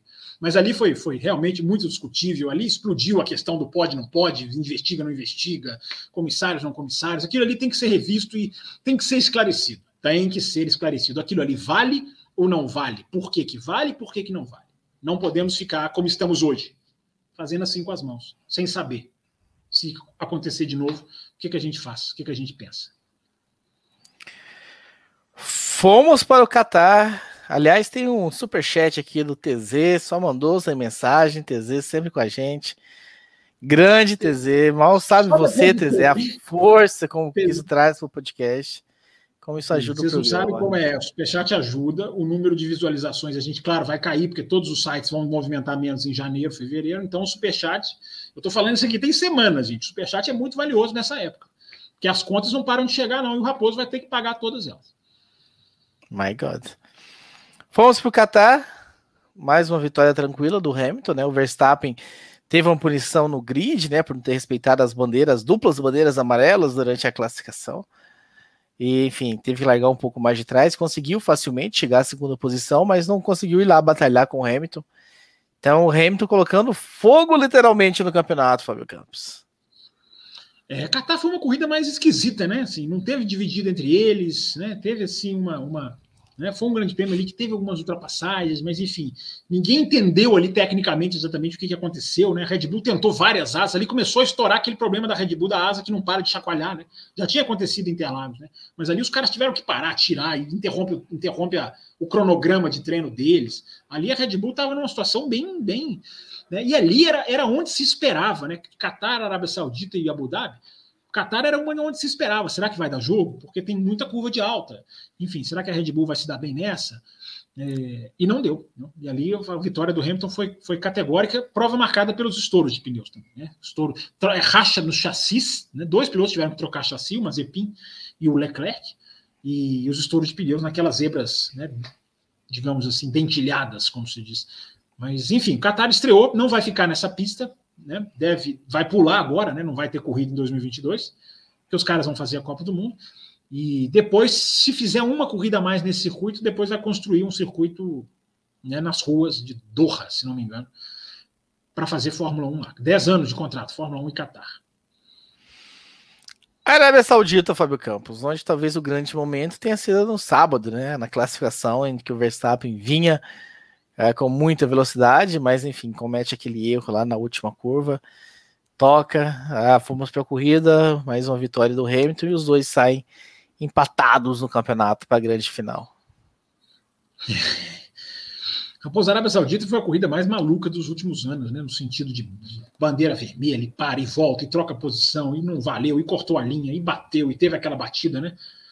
Né, que é muito muito muito discutida, né, break test, não fez break test, aí a FIA divulga os gráficos, eu acho que os gráficos confundiram mais do que ajudaram, né, você tem ali umas linhas bem, bem estranhas na hora que coincide, na hora que você sobrepõe as linhas de freada, de, de, de aceleração de Hamilton e Verstappen, enfim, a Arábia Saudita foi uma bagunça, eu gostei da pista, ao contrário de muita gente, eu achei a pista desafiadora, a pista rápida, a pista pode melhorar? Claro que pode, mas eu achei um circuito diferente, e é bom ver circuitos diferentes na Fórmula 1, é, e aí explodiu ali, ali explodiu a, o, o, clima, né? Ali azedou totalmente o clima. Eu achei que iam para Abu Dhabi para bater depois daquela corrida ali, porque não poderiam nem olhar para a cara do outro. Não foram para Abu Dhabi para bater, não bateram em Abu Dhabi, o que é elogiável. E batida entre os dois em Abu Dhabi seria o mais light dos finais. Quem diria que a gente diria essa frase, né? Mas eu acho que a Arábia Saudita foi uma foi uma, uma uma, uma, uma boa estreia de uma pista que pode melhorar, mas que eu acho que é válida. É um tipo de corrida válida é, de uma pista de rua com velocidade muito alta. Eu acho, eu acho isso legal. Muita gente não gostou, é questão de gosto. Eu acho legal. E aí, a grande final, onde Lewis Hamilton vinha com o título garantido, o oitavo título, para se tornar o maior de todos os tempos em números de campeonato, mas tinha um Latifi no meio do caminho. No meio do caminho tinha um Latifi. Ah, mas o Latifi é o menos culpado nisso aí, Raposo. Eu acho que o Latifi bateu ali. Não, não tô, não tô falando que ele tenha culpado, mas interferiu. Não por culpa. É, interferiu, por... mas eu acho que a direção de prova ali roubou a cena, né? Sim. É... Abu Dhabi, Raposo, enfim, passei a semana inteira lendo sobre Abu Dhabi. Eu não vou chegar a uma conclusão nunca. Né? O que aconteceu em Abu Dhabi é, um, é, uma, é uma aberração. Né? A gente tem um regulamento que eu, eu, eu sigo dizendo, para mim é um regulamento dúbio, é um regulamento que dá margem para interpretação. Muita gente acha que não. Eu acho que a tal regra lá do over, Overriding Authority ela pode ser interpretada por advogados né, de uma maneira soberana, ela está em outro ponto do regulamento. Tem a gente que acha que vale, que não vale. A verdade é que foi uma bagunça, né? Infelizmente, o campeonato terminou de uma maneira muito bagunçada, muito, muito pouco clara, mas que é, acima de tudo, uma oportunidade. Acima de tudo, é uma oportunidade, né? É, como eu falei aqui durante o programa, o que aconteceu em Abu Dhabi tem que acontecer sempre. Mas o modo como as coisas aconteceram em Abu Dhabi não podem acontecer nunca mais. Nunca, nunca mais. A gente tem que ter um final de corrida sempre em bandeira verde. Mas o que a gente tem em Abu Dhabi, eu, eu esbarrei isso agora há pouco, mas agora vou, vou arredondar. É, é o retrato claro de uma Fórmula 1 que no ano 2021, com setenta e tantos anos de história, a, a Fórmula 1 não desenhou, é um absurdo. A Fórmula 1 até hoje não ter desenhado uma regra para terminar em bandeira verde. Até a Fórmula E se adaptou a isso. A Fórmula E vai começar o, próximo campeonato com a regra de que a cada volta de safety car é acrescido um tempo máximo maior na prova. Ou seja, para não acabar com o safety car. Então, se até a Fórmula E, que é da FIA, evoluiu, por que, que a Fórmula 1 não evoluiu? Pergunta. O WTCC já fazia isso, né? Sim, são categorias da FIA. Né? Por que, que essas categorias evoluem e a Fórmula 1 não evolui? Perguntará um desavisado, um transeunte. É, por que a Fórmula 1? E aí é um dos grandes problemas do, de Abu Dhabi. A Fórmula 1 ela tem um emaranhado de regras tão grande e principalmente um processo de mudança de regra tão gigantesco, tão é, é, é, é carregado, tão, tão emaranhado de assinaturas, e você tem que ter um mínimo de aprovação, e aí você tem que passar pelo Conselho Mundial. Então, o que, que aconteceu? Hoje a Fórmula 1 tem uma Liberty, que eu acho que está muito por trás do que aconteceu em Abu Dhabi. Eu acho que a Liberty está muito por trás. Então, você tem uma Liberty ali pressionando para se terminar a corrida em bandeira verde, mas você tem uma regra que não joga a favor disso. Então, uma hora isso se chocou. Um regulamento estático com alguém querendo fazer o certo, querendo fazer que as corridas tenham o que tem que ter. Final em bandeira verde. Só que houve um choque. Infelizmente, na última volta da última, do último campeonato mais decidido, mais disputado de todos, que decidiu o título. Mas é, para mim, uma grande demonstração. É, Michael Masi teve os seus erros, não pode largar com safety car, é, é, com retardatário um pouco para um, sem, sem ter retardatário para outro. Isso é, isso é errado, é absolutamente errado. É, mas eu coloco muito na conta também do regulamento, que eu acho que o regulamento dá margem. Dá margem. Tem muita gente falando que não dá. Para mim, dá. É, eu não sou advogado. É, eu não sou advogado. Mas esse tal do overriding authority. Ah, Fábio, mas está lá em outro ponto do regulamento. Tá. Mas para advogados, isso o cara não quer saber. O cara vai, o cara vai ler o overriding. O overriding, o que, que é? Suprema, acima de tudo, acima de todas as outras. Né? É, se não tivesse essa palavrinha, para mim, era outra situação completamente diferente. Porque dizer que o diretor de prova tem autoridade pura e simples é a mesma coisa que dizer que o piloto pilota o carro. E o engenheiro fica no bode. Tão banal que é. Por que, que tem essa palavra? Né? Essa regra não podia estar mais bem esclarecida, desde que não fira o regulamento tal, uh, ou o regulamento lá, o 48.12, escreve lá, ele se, so, ele, ele se submete ao 15.3, ou ele não se submete ao 15. Enfim, Raposo, nossa senhora, semana inteira discutindo regulamento é cansativo, mas é necessário. Então, Raposo, eu acho que a mensagem, eu não quero ficar aqui falando de item 41, já falei, pronto, chega, 48.12. Para mim, a mensagem é essa: um choque, um confronto entre uma ideia de fazer corrida e um regulamento que não foi desenhado até hoje, com 72 anos de Fórmula 1, para fazer corrida. Né? É, isso, para mim, é o pior. Por isso que a Fórmula 1 tem que alinhar no Grande Prêmio do Bahrein de 2022. Primeira prova do ano, carro novo, lindo, olha que maravilhoso. Com outro regulamento. Com um regulamento esclarecido, com um regulamento alterado, com um regulamento. Eu acho isso mais importante do que trocar o diretor de prova. O diretor de prova você vai ter que trabalhar para trocar ele. Você tem que fazer um trabalho para você não, não, não, não, não, piorar. Porque você tirar o Masi numa situação de pressão, de puro é, pressão política, você pode piorar. Né? Eu já falei aqui, não preciso repetir. Masi faz todas as funções que o encargo dele o exige, é, não toma decisões como o Charlie White tomava, mas é responsável, é um cargo de confiança, é um cara responsável pela vida de centenas de pessoas. Então você não coloca outro para fazer isso do nada, você tem que preparar. Isso, isso aí pode ser feito. Se quiserem fazer, dou, dou todo o direito, não vou reclamar. Né? Acho que quem erra tem que responder, responder pelos seus erros. Mas, Raposo, para mim, é um grande confronto entre uma ideia de fazer corrida que não consegue mudar um regulamento engessado, antigo, é, de uma época em que não se podia atrasar a corrida, porque só existia transmissão em TV aberta, as TVs abertas não queriam atrasar de jeito nenhum, então se acaba a corrida. Não existe isso mais hoje. Hoje não existe isso mais. Hoje você tem TV a cabo, canal especializado em Fórmula 1, você tem redes sociais, você tem mil coisas para você fazer. Você pode estender uma corrida. Então, que a Fórmula 1 entenda isso.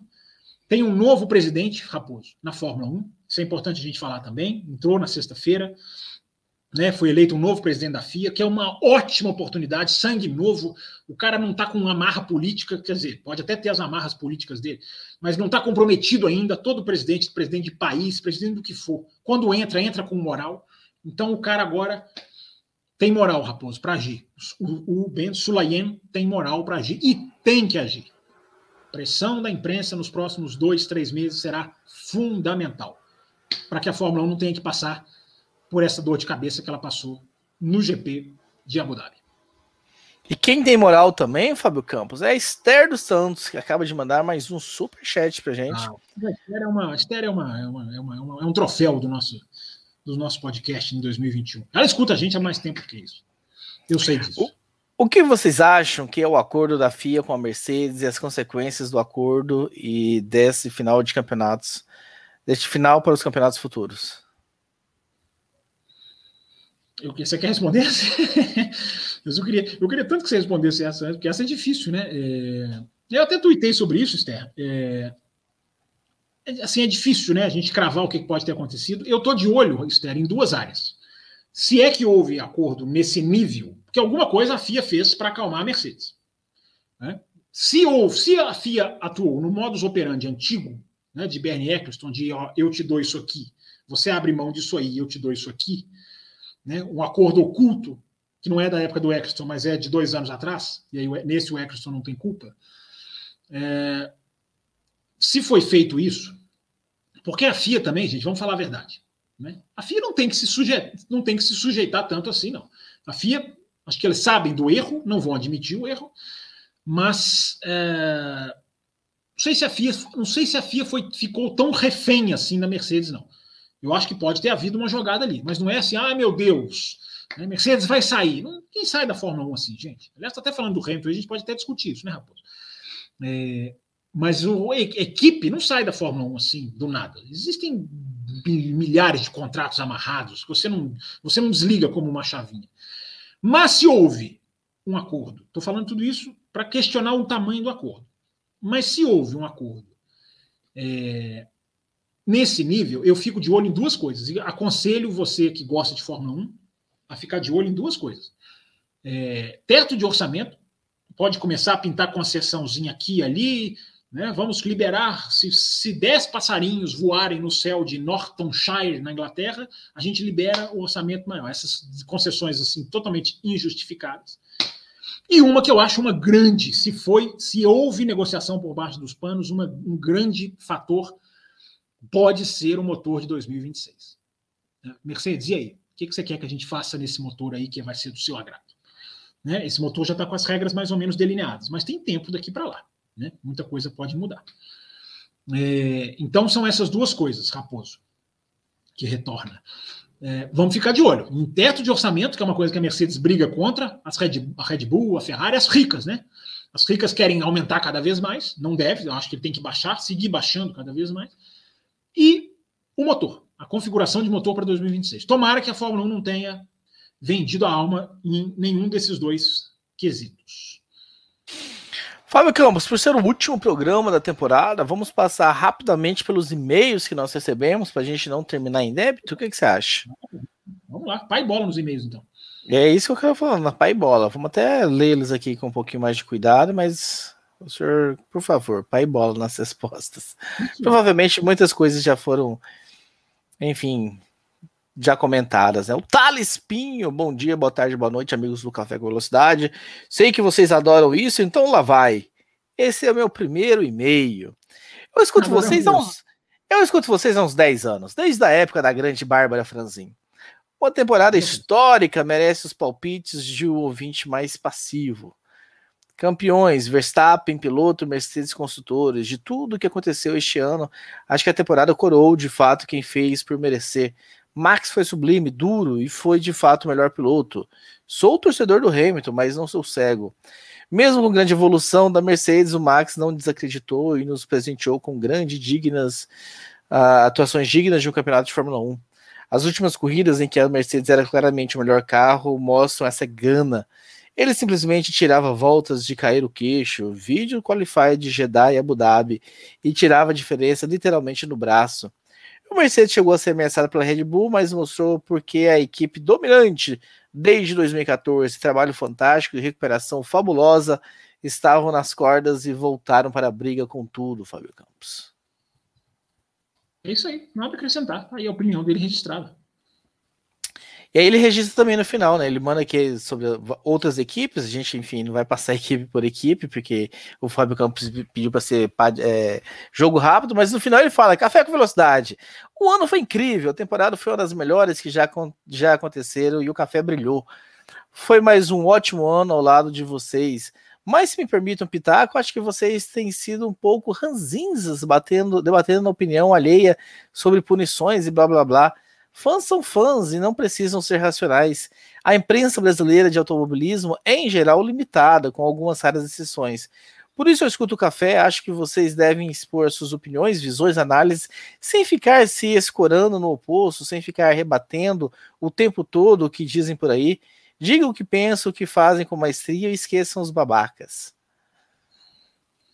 A gente não se foca nos babacas, não. A gente, a gente confronta algumas opiniões que a gente acha que são válidas. Eu acho que isso é importante. Você ser crítico, você tem que apontar, às vezes, o dedo para quem não é crítico, né? sem querer desrespeitar ninguém, sem querer. Enfim. É... Mas eu acho que, às vezes, às vezes, pegar uns exemplos do que não deve ser feito ajuda a esclarecer muitas pessoas que, às vezes, não estão nas redes sociais, às vezes, não estão vendo tanto, às vezes, não estão tão ligadas em outro tipo de opinião. Eu não acho que isso seja errado, não. Eu acho que a gente pode continuar fazendo isso. Mas, enfim, a dica é a dica é válida. Levaremos em consideração nas férias. Depois das férias. Ô, ô, louco, eu fui ler e-mail, voltei para cá, tem dois superchats, então vamos lá. Dois com... superchats.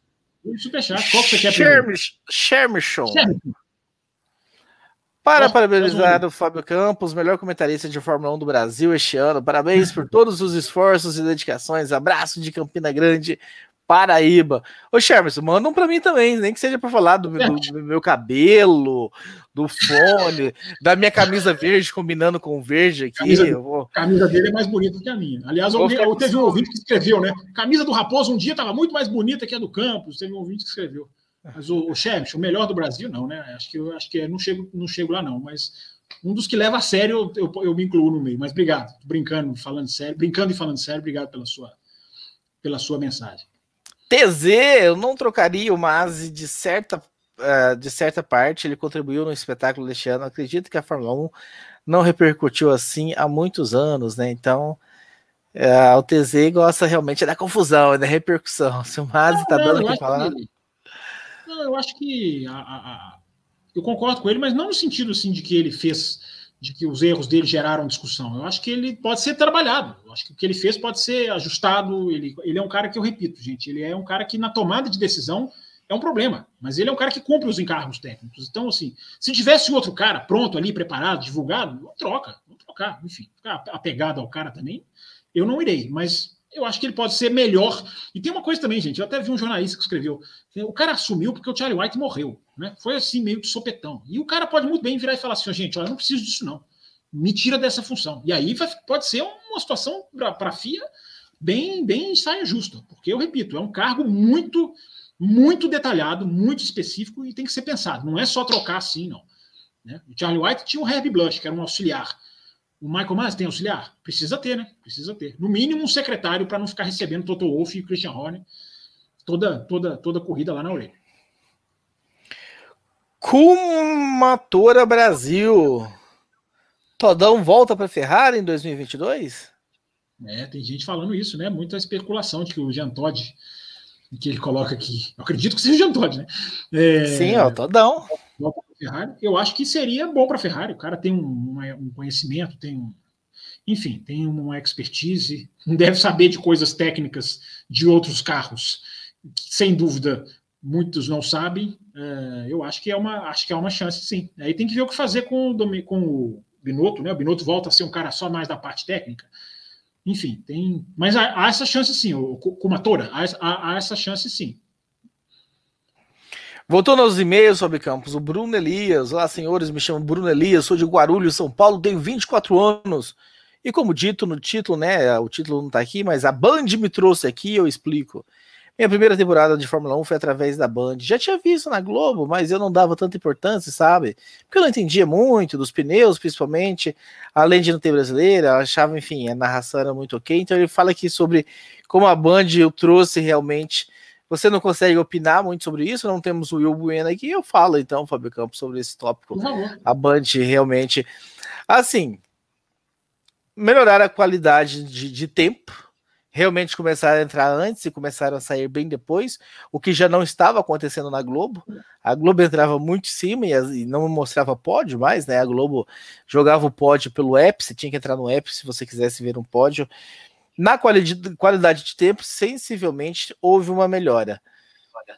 Mas as cabeças foram as mesmas, né? Sérgio Maurício, Reginaldo Leme, Felipe Jafone, Max Wilson, a Mariana Becker. Então, assim, a, Fábio Campos, você tá dando eco, hein? Não sei porquê, você deve ter tirado o seu fone aí. Não, não mexi nada. Começou a dar um eco aqui, mas enfim, estamos quase no fim. Vamos com esse eco do finalzinho. Não mudou muito as cabeças, né? Então a filosofia do que a gente já ouvia ali na Globo acabou, acho que continuou acontecendo na Band.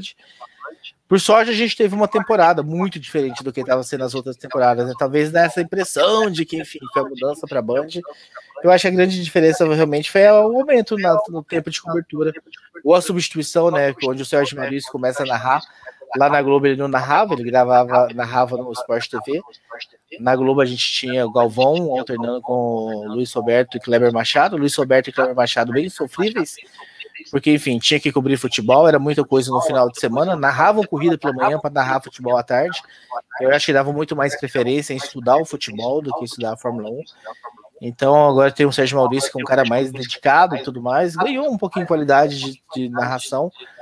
Mas enfim, eu acho que ainda falta muita, muita coisa, muita crítica ali. E, e, dá para melhorar. Tá, melhorou bastante, confesso, da Globo para Band, mas cabe melhoras ainda. Quer falar mais um, algo sobre isso? Sobre, sobre televisão? Ou o fato do senhor não. Você assistiu alguma na Band? Tá, muito bem, não, tá respondido. Tá respondido. Temos pergunta de piloto, ex-piloto de Fórmula 1 aqui, Fabicão. Superchat. Reiki Kovalainen. Eu não sabia do Sérgio desmerecer a minha vitória na Hungria. Eu não gostei. Ah, não gostei do Sérgio. É certo. Não sei que o, o Sérgio Pérez diminuiu a vitória do Rei Kovalainen. O Rei Kovalainen, você, você tem que mandar aí os links. Eu não, não vi ele desmerecendo a sua vitória, não. Eu desmereço a sua vitória, Rei Kovalainen. Você ganhou só porque o Massa quebrou. Faltando três votos. Mas tô brincando. Valeu pelo superchat. Aliás, é você é rico. Né? Sérgio, né? Esse piloto da McLaren podia mandar um superchat, inclusive, de né, milhões de dólares. Exatamente. Fábio Campos, você não mexeu nada mesmo? Começou um eco terrível aqui, mas eu acho que você mexeu em alguma coisa aí. Nada. Multa aí, nada. multa no StreamYard enquanto eu leio aqui para ver se melhora isso. Ah, passando para o próximo e-mail do Marcos Paulo. Salve. Aí parou. Salve integrantes do Café com Velocidade. Aqui é Marcos Paulo. Estou no Japão. Acredito que tem uma enxurrada de e-mails sobre a última corrida da Fórmula 1. Eu estava torcendo para o Super Max, sim, passando a festa e a Honda, né? E a Honda, essa que não soube a hora certa de entrar na Fórmula 1, McLaren Alonso, motor GP2, e anunciou que vai sair. Ou seja, não sabe entrar e não sabe sair também. Comentem sobre a Honda também. Muito obrigado. Desmuta. Melhorou? Sim. Ah, é... Não, viu o que ele falou? Eu acho que o timing da Honda é, é melhor você sair por cima do que você sair por baixo. Né? Claro que se, ele ficar, se eles ficassem, eles tinham grande chance de sucesso por mais anos, né? Sucessos vindouros. Mas timing de sair, se sair por cima é ruim. É uma coisa para se pensar na câmera. Vamos terminar, porque o Jorge Barbosa está chegando aqui. É brincadeira, Jorge Não, Barbosa. Tem mais, tem mais uns e-mails aqui. Rafael Ferreira, boa noite, caros amigos da bancada. Primeiro, quero parabenizar vocês pelo excelente trabalho jornalístico que fizeram durante este ano de 2021. Com certeza mudei a minha forma de acompanhar a Fórmula 1 e pude aprender muito com vocês. E como torcedor do Hamilton, claro que fiquei chateado por ele ter perdido o título na última volta. Título este que, na minha opinião, seria o maior da sua carreira, dado a disputa com o Verstappen. Mas a temporada como a de 2021 não poderia terminar de uma maneira surpreendente como foi a Abu Dhabi. Então, parabéns a Verstappen pela temporada impecável e sem erros que fizeram dele campeão em 2021. O Thierry Folgado, Fábio Campos. Como o Fábio Campos falou que não tinha tempo para responder o meu e-mail na segunda, dia 13 do 12, e que gostaria de aprofundar sobre os assuntos no próximo programa, repito a minha pergunta. Gostaria de saber da bancada o que, que vocês acharam dos comissários em relação a todo ano. E sim, Fábio Campos, graças ao café entendi há muito tempo a diferença entre comissários e direção de prova. Sempre bom, estamos aqui para isso. É... Eu acho que os comissários foram muito irregulares, né? Porque os comissários mudando a cada corrida, eles vão ficar, eles vão ficar, vão ter teorias diferentes, né? A FIA não quer colocar os mesmos comissários, a FIA tem até um argumento que eu acho plausível, né? Que se você tiver sempre os mesmos comissários, você e um comissário não gostar de um piloto, ele está meio fadado no final do ano, até o final do ano, e eu acho que esse argumento é até discutível. Né? É, mas enfim, a, a, FIA pode ter um número, um rodízio com um número menor de comissários. Sei lá, escolhe um oito e vai revezando os oito. É, eu acho que tem que fazer alguma coisa, porque uma coisa valer numa prova e outra não. É muito. A punição ao Gasly, para mim, é o ponto mais baixo da temporada. Né? A punição de um cara na largada na Turquia. Né? O cara ali ensanduichado, tem um carro à esquerda, um carro à direita. Aí o carro é punido. É, enfim, acho muito. Algumas, algumas punições foram muito estapafúrdias. E as punições é, do, das batidas do Hamilton e o Verstappen também são bem discutidas, principalmente a de Monza. Em Silverstone, tudo bem, pode ter uma, tendência mais para lá ou para cá. Agora, Monza, eu acho. É só analisar a manobra, cara. Os caras não analisaram a manobra, eles analisaram, analisaram o que simbolizava a manobra. Então, assim, muita coisa errada, muita coisa a ser discutida, tem que ter treinamento para esses caras. Entendeu? Cara, tem muita coisa que o novo presidente da FIA pode fazer que o Jean Todt não fazia. Muita, muita, muita coisa mesmo. Isso vale um programa especial. Dá para fazer um programa especial de janeiro, de fevereiro enfim, mas é, é, é muita coisa para se fazer em termos de aprimoramento de 2021 para 2022. Muitos comissários muito, muito pouco estáveis, tem que ser mais estáveis e mais transparentes, tá? Tem que pegar um pouquinho a NBA, a NFL, que o juiz fala com o público. Não precisa fazer tanto assim, mas mais transparente, cara. A regra é essa, depois da corrida explica. Enfim, é, tá muito nebuloso. Além da gente não saber as regras, a gente não sabe a linha dos caras, o que, que os caras são instruídos a julgar. Complicado, Raposo. Muito complicado. Antes de passar para o próximo e-mail, Fábio Campos, eu quero aproveitar. Qual que é a audiência no momento, Fábio Campos? Você tem audiência aí na tela do seu StreamYard? 126 nesse momento. Muito bem. Será que os 126 já estão inscritos no canal? Se você não está inscrito no canal, por favor, clique aí para se tornar inscrito. A gente está realmente numa campanha de crescer o nosso número, a nossa base de inscritos. Então inscreva-se se deu o seu like, se não deu o seu like, dê o seu like também, mas mais fundamental do que o like. O like é importante, mas se inscreva no canal também, marque o sininho, todo aquele recado, enfim. A gente quer, enfim. Será que a gente consegue fechar 2021 com 5 mil inscritos? Estamos um pouquinho longe ainda, mas eu tenho fé que se todos vocês se ajudarem, se vocês copiarem esse link, mandar no grupo de WhatsApp de vocês, fazer essa campanha, ajudar a gente nessa campanha. Quem sabe a gente bate em 5 mil. Eu gosto de pensar alto, Fábio Campos. Sim. Gabriel Braga, diga. Você falou uma coisa? Não, concordei com você. Falei, você tá certo de pensar alto. Isso aí. Gabriel Braga, Mazepin ou Mick tem chances de chegar em um campeonato ano que vem, já que a Haas está trabalhando em 2022 desde o ano passado? Ah, eu, me perguntaram isso na quinta-feira, né? Eu aqui na live. É muito difícil, né? Pode acontecer qualquer coisa depois de 2009. Né? O Brown não achou lá uma sacada? A Haas pode achar uma sacada. Agora, a Haas tem menos recursos, né? Ficar apostando que isso vai acontecer eu não apostaria, mas pode. Gente, 2022, vou repetir o que eu falei na quinta-feira. 2022 é folha de papel em branco. A gente nunca teve uma folha de papel tão em branco. A gente já teve folhas meio embaralhadas, meio cinzas. Agora, uma folha tão em branco, a gente nunca teve. Vamos, vamos curtir, vamos saborear, vamos deixar a dúvida efervescer em nós. Olha que bonito isso, né? Nossa, que horror. É, até o dia da primeira corrida ou da, da, ou da pré-temporada. Tudo pode acontecer, a gente não sabe. Ferrari vai vir bem, Ferrari vai virar o melhor carro, McLaren ressurge, Aston Martin vai ser alguém na vida. Né? E a Red Bull? Red Bull gastou demais em 2022, focou demais em 2021, melhor dizendo. Isso vai ter um preço? Mercedes vem forte, a dupla de pilotos da Mercedes. Meu Deus, temos, temos assunto aí para o pós-férias, Raposo. Fabrício Souza, parabéns pelo programa a todos vocês, vocês são foda. Mas eu tenho uma pergunta: os carros com uma volta atrás não poderiam ficar à direita na pista?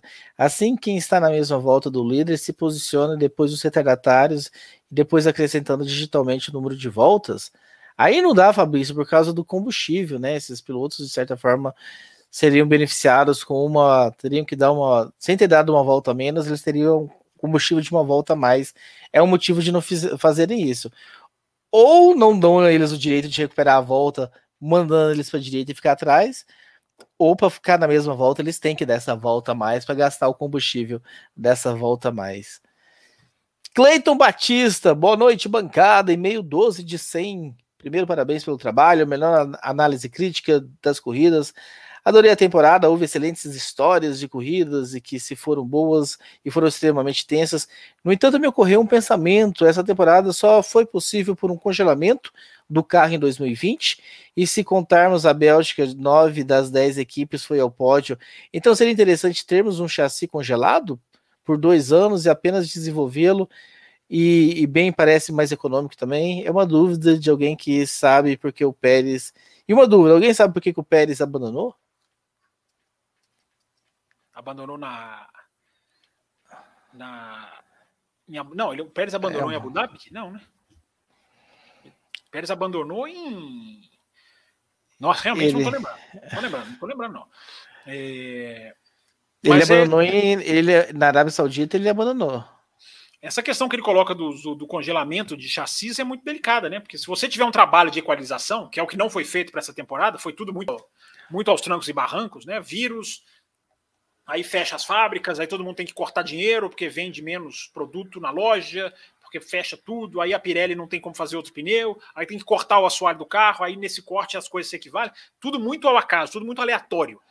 Né? Quando fizer um regulamento, né, e agora o, o, regulamento começa a ser assim, né, privilegiar a competitividade, com a questão do escalonamento de tempo, de túnel, de vento, é, aí você pode fazer congelamentos. Aí você vai fazendo congelamentos pontuais, em prol do esporte. Aí é que é o grande X da questão.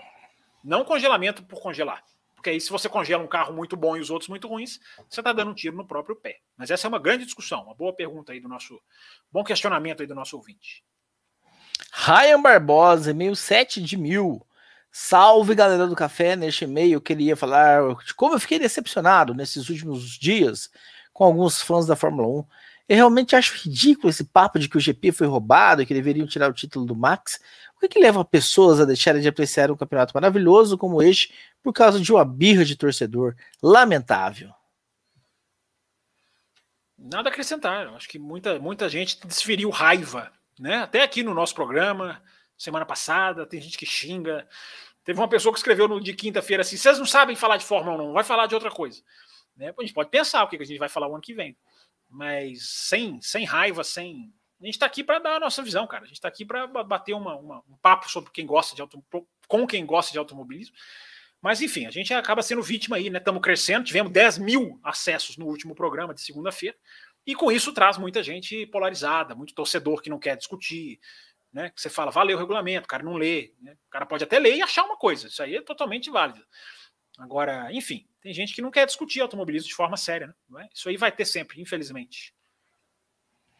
Nosso querido amigo Matheus Ferreira, da Arte Color Gráfica, né? Eu concordo totalmente que seria uma boa regra para, é, para ser proibido de finalizar né, a corrida em bandeira amarela, mesmo que com isso leve duas ou três voltas extras. Imagine que legal seria as equipes de conta exemplificar citando nomes dos pilotos como base no campeonato deste ano, Hamilton, Verstappen, Bottas, Pérez, com o tanque para dar as voltas suficientes para até o final da corrida, com duração programada, para com isso ter os carros mais leves possível e com isso fazer tempos mais rápidos, enfim.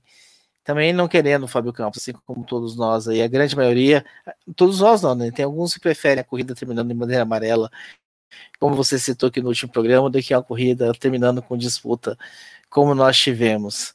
O João Pedro Melo, salve pessoal do Café Velocidade, diante da memorável temporada de 2021 da Fórmula 1, eu andei fazendo algumas observações de acontecimentos durante o ano que achei bem interessantes, portanto, os tratei aqui para que possam ser brevemente comentados. A McLaren foi a única equipe que conquistou a dobradinha do ano, já falamos. As cinco primeiras equipes dos construtores, apenas a Ferrari não conseguiu vencer uma corrida. O Sainz foi o único piloto que viu a bandeira quadriculada em todos os GPs. O Verstappen é o primeiro piloto não britânico e não alemão a vencer o campeonato desde Kimi Raikkonen em 2007. Doze pilotos compareceram ao pódio em 2021, excluindo-se George Russell na Bélgica por razões óbvias. Alguns números aí, Fábio Campos, do João Pedro Melo. Quer comentar algum?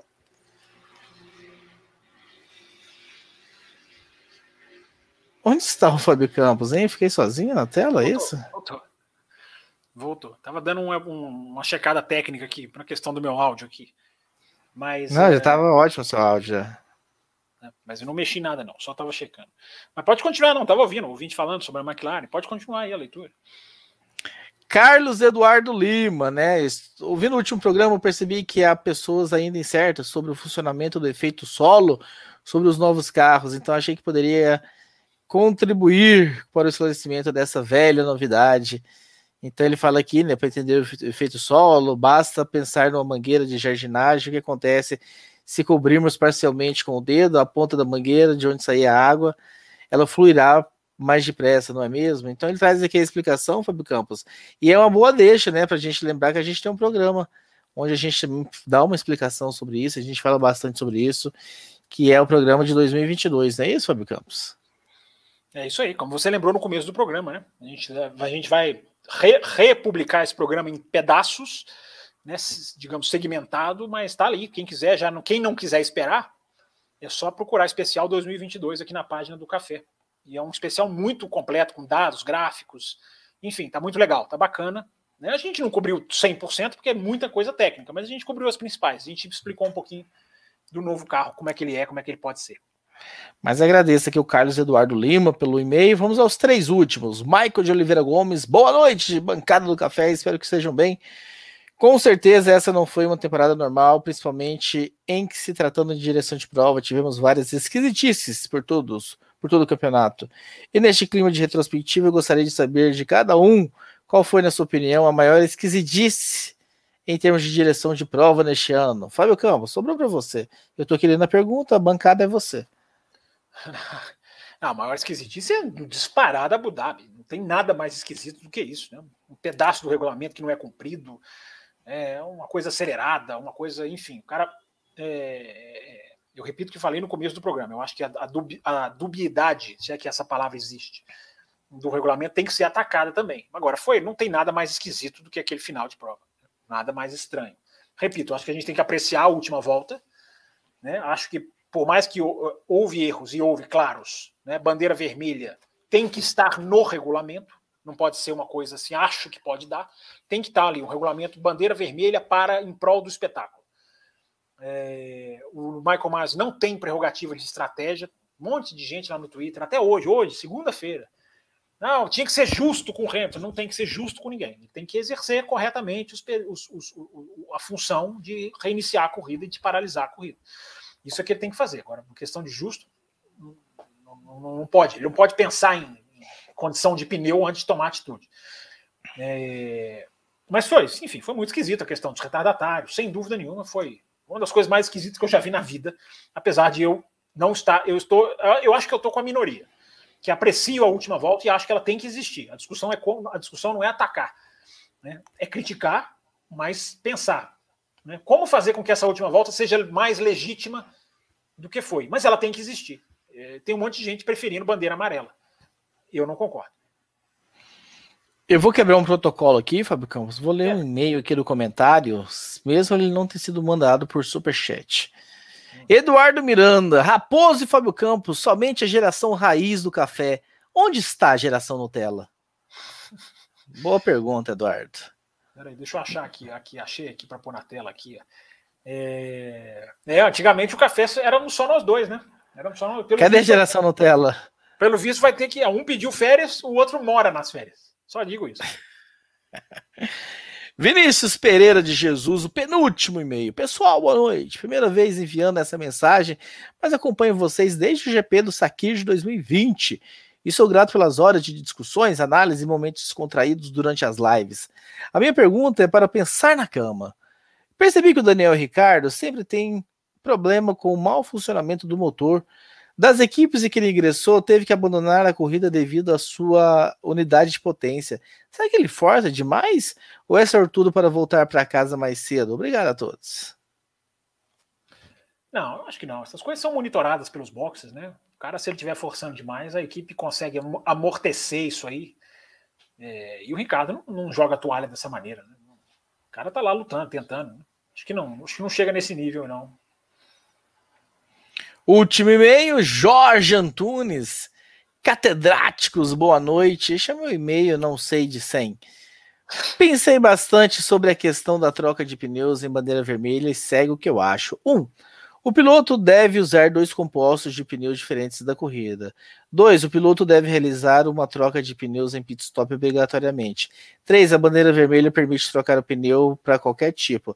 Dessa forma, o regulamento força ao menos uma parada de pit obrigatória. Acho que assim torna o jogo estratégico mais diversificado do que a sugestão do Caron Shandok de trocar pelo menos composto de pneu em bandeira vermelha e com o mesmo efeito prático de obrigar uma parada. Comente, é, Fábio Campos. Nós mencionamos isso aqui né, na quinta-feira, eu mencionei né, essa ideia do Shandok de trocar pelo mesmo pneu. Ela vai ter um efeito no começo da corrida, mas no final, por exemplo, o cara já, já usou os dois compostos. Né, mas tudo bem, ele não pode pegar um amarelo e colocar um vermelho, né? Eu acho que tem um efeito. Eu acho que, gente, pode, tudo isso pode ser discutido. Teve gente que colocou aqui no chat. Né, tirar os retardatários no final da, no final da corrida, os retardatários vão para trás. Isso é uma coisa que demora 20 segundos. Né? Nem isso.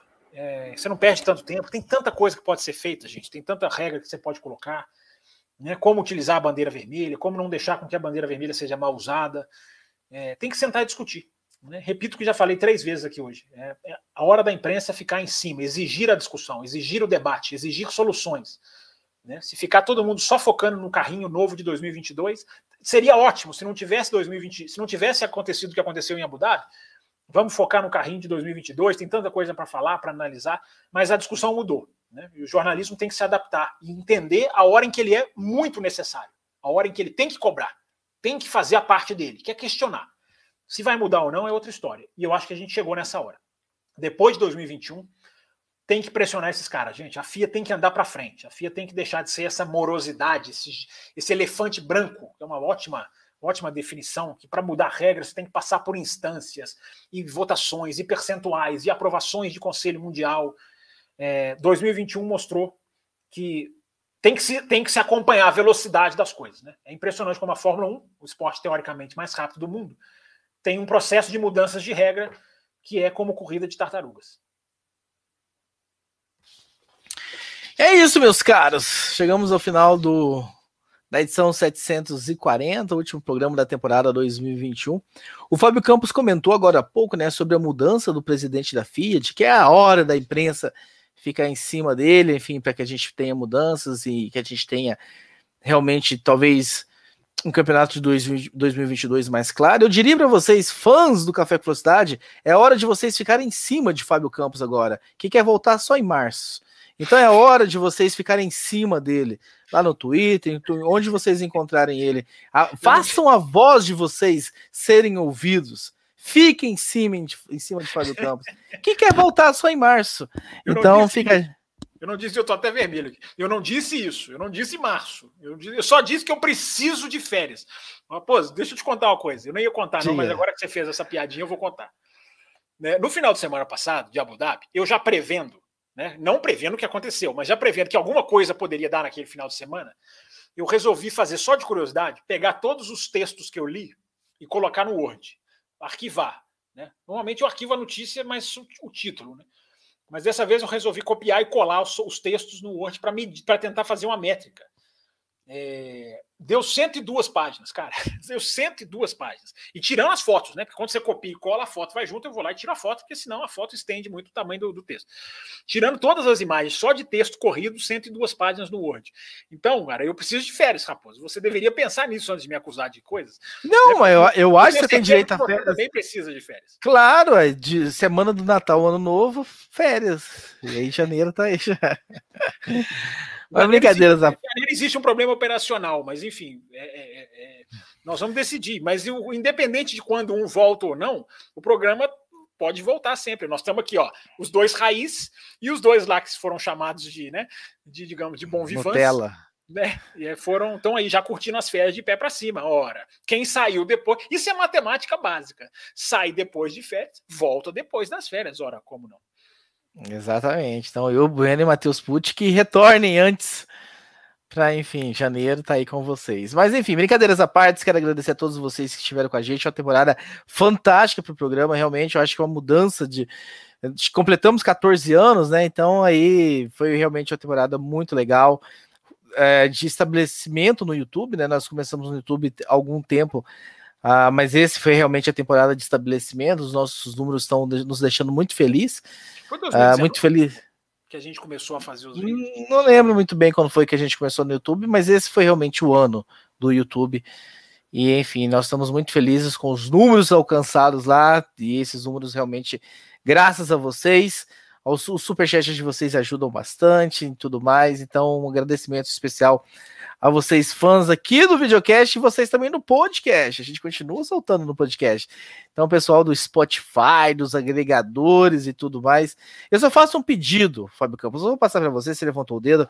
Mas você que gosta do podcast, não tá com a gente no YouTube, você que nos assiste, você que nos ouve no Spotify ou nos seus agregadores, assina o canal, vai, faça esse, favor, esse obsequio pra gente. Você não precisa assistir no YouTube, não gosto de YouTube, mas vai lá, só se inscreva no canal para aumentar as nossas métricas e continue ouvindo no seu agregador ou no seu Spotify. É o pedido que eu faço a você agora de Natal. Dê esse presente de Natal, Thiago Raposo. Se inscreva no café. Diga, Fábio Campos. Bom, vamos lá. Em primeiro lugar, muito obrigado. Eu estou vendo aqui a galera no chat fazendo aqui mensagem já de Feliz Natal, enfim, agradecendo o nosso trabalho. Eu assino embaixo do que você falou. Eu acho que 2021 mudou muito a nossa história, né? 14 anos são. Os 13 anos são uma coisa e o 14 ano é outra, completamente diferente, né? A gente conseguiu ganhar muita visibilidade deixar assim, cara, um agradecimento muito sincero aos apoiadores, cara, quem apoia com, com o que pode, cada um numa faixa. Tem gente que apoia há anos e anos e anos. Tem gente que começou agora, tem gente que apoia, sai, depois volta. Não tem isso aí, não tem nenhum tipo de problema. Quem puder apoiar por três meses, às vezes a pessoa até sabe, olha, eu vou apoiar por três meses, depois eu vou recolher.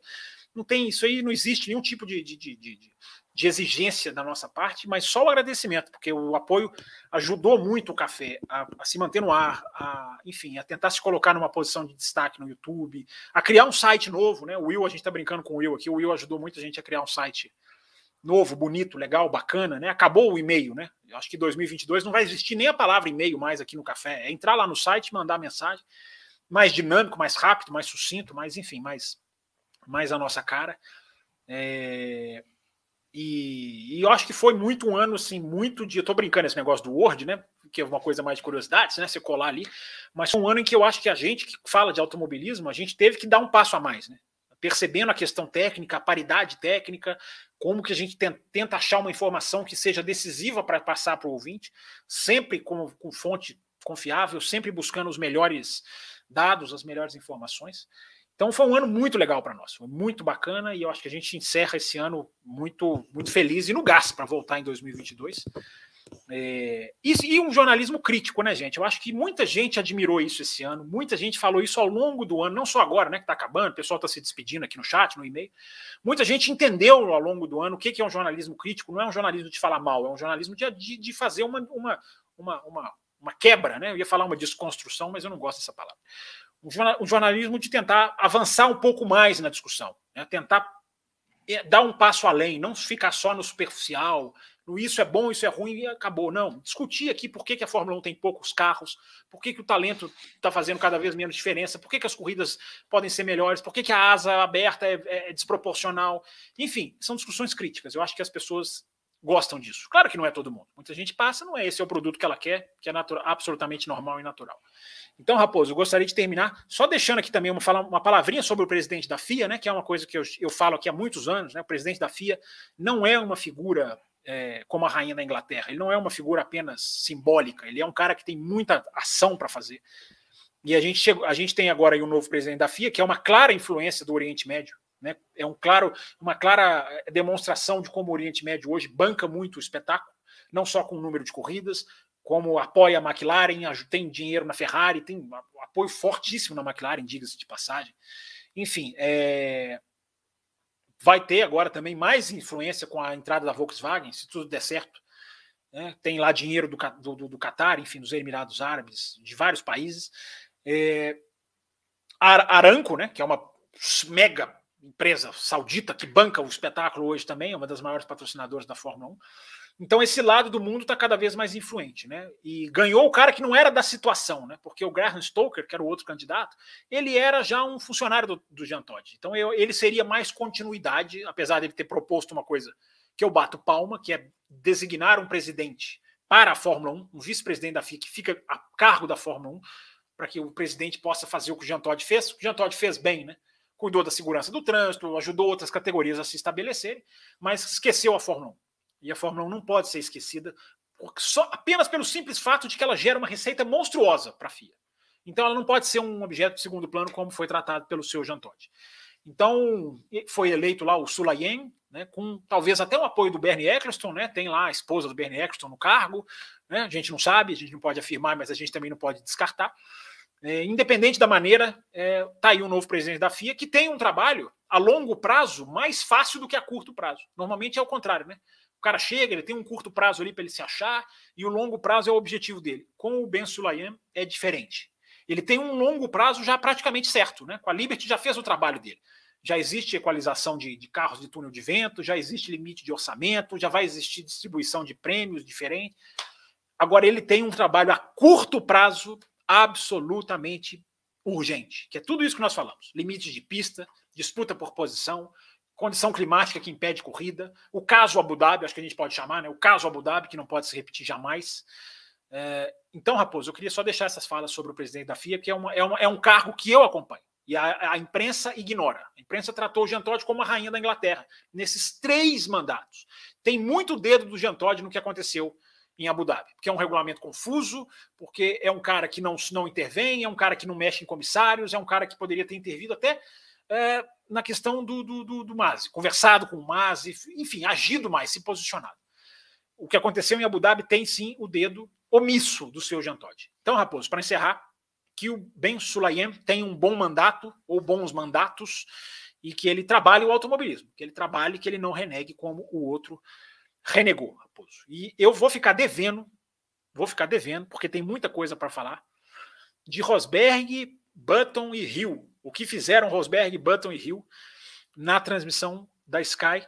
Eu posso dar um resumo muito rápido se você quiser, Raposo, mas eu, ou eu posso guardar para 2022, porque eles deram depoimentos muito legais de o que, que eles passaram nas brigas de título deles, que eu acho que é. Que é... Eu guardaria para 2022, hein? Só para, enfim, tá. trazer essa galera com a gente para 2022. Enfim, para você voltar em fevereiro, a gente tem assunto para fevereiro. Agradecendo a todos vocês. Alô Goiânia, tá jogando no final de semana. Alô Curitiba, ano que vem aquele encontro vai sair. Com certeza, você é da região de Curitiba, saiba que tem um grupo no WhatsApp exclusivo de ouvintes do Café com Velocidade Curitiba. Mande o seu contato lá no cafécomvelocidade.com.br. Fábio Campos, Feliz Natal para o senhor, próspero ano novo. Que o senhor, enfim, se descanse, já que você está precisando de férias.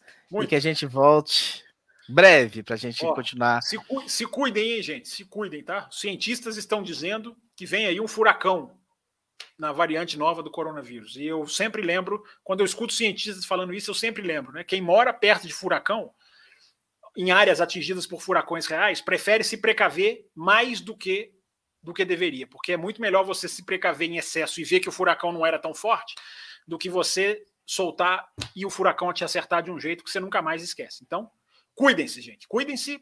Cuidado aí, Natal, Réveillon, para que a gente esteja, todo mundo aqui, 2022, saudável, para curtir o novo carro da Fórmula 1, Raposo. Um carro feito para ultrapassagem. Vai dar certo ou não? É outra história. Mas a intenção é já está feita. Um carro feito para ultrapassar.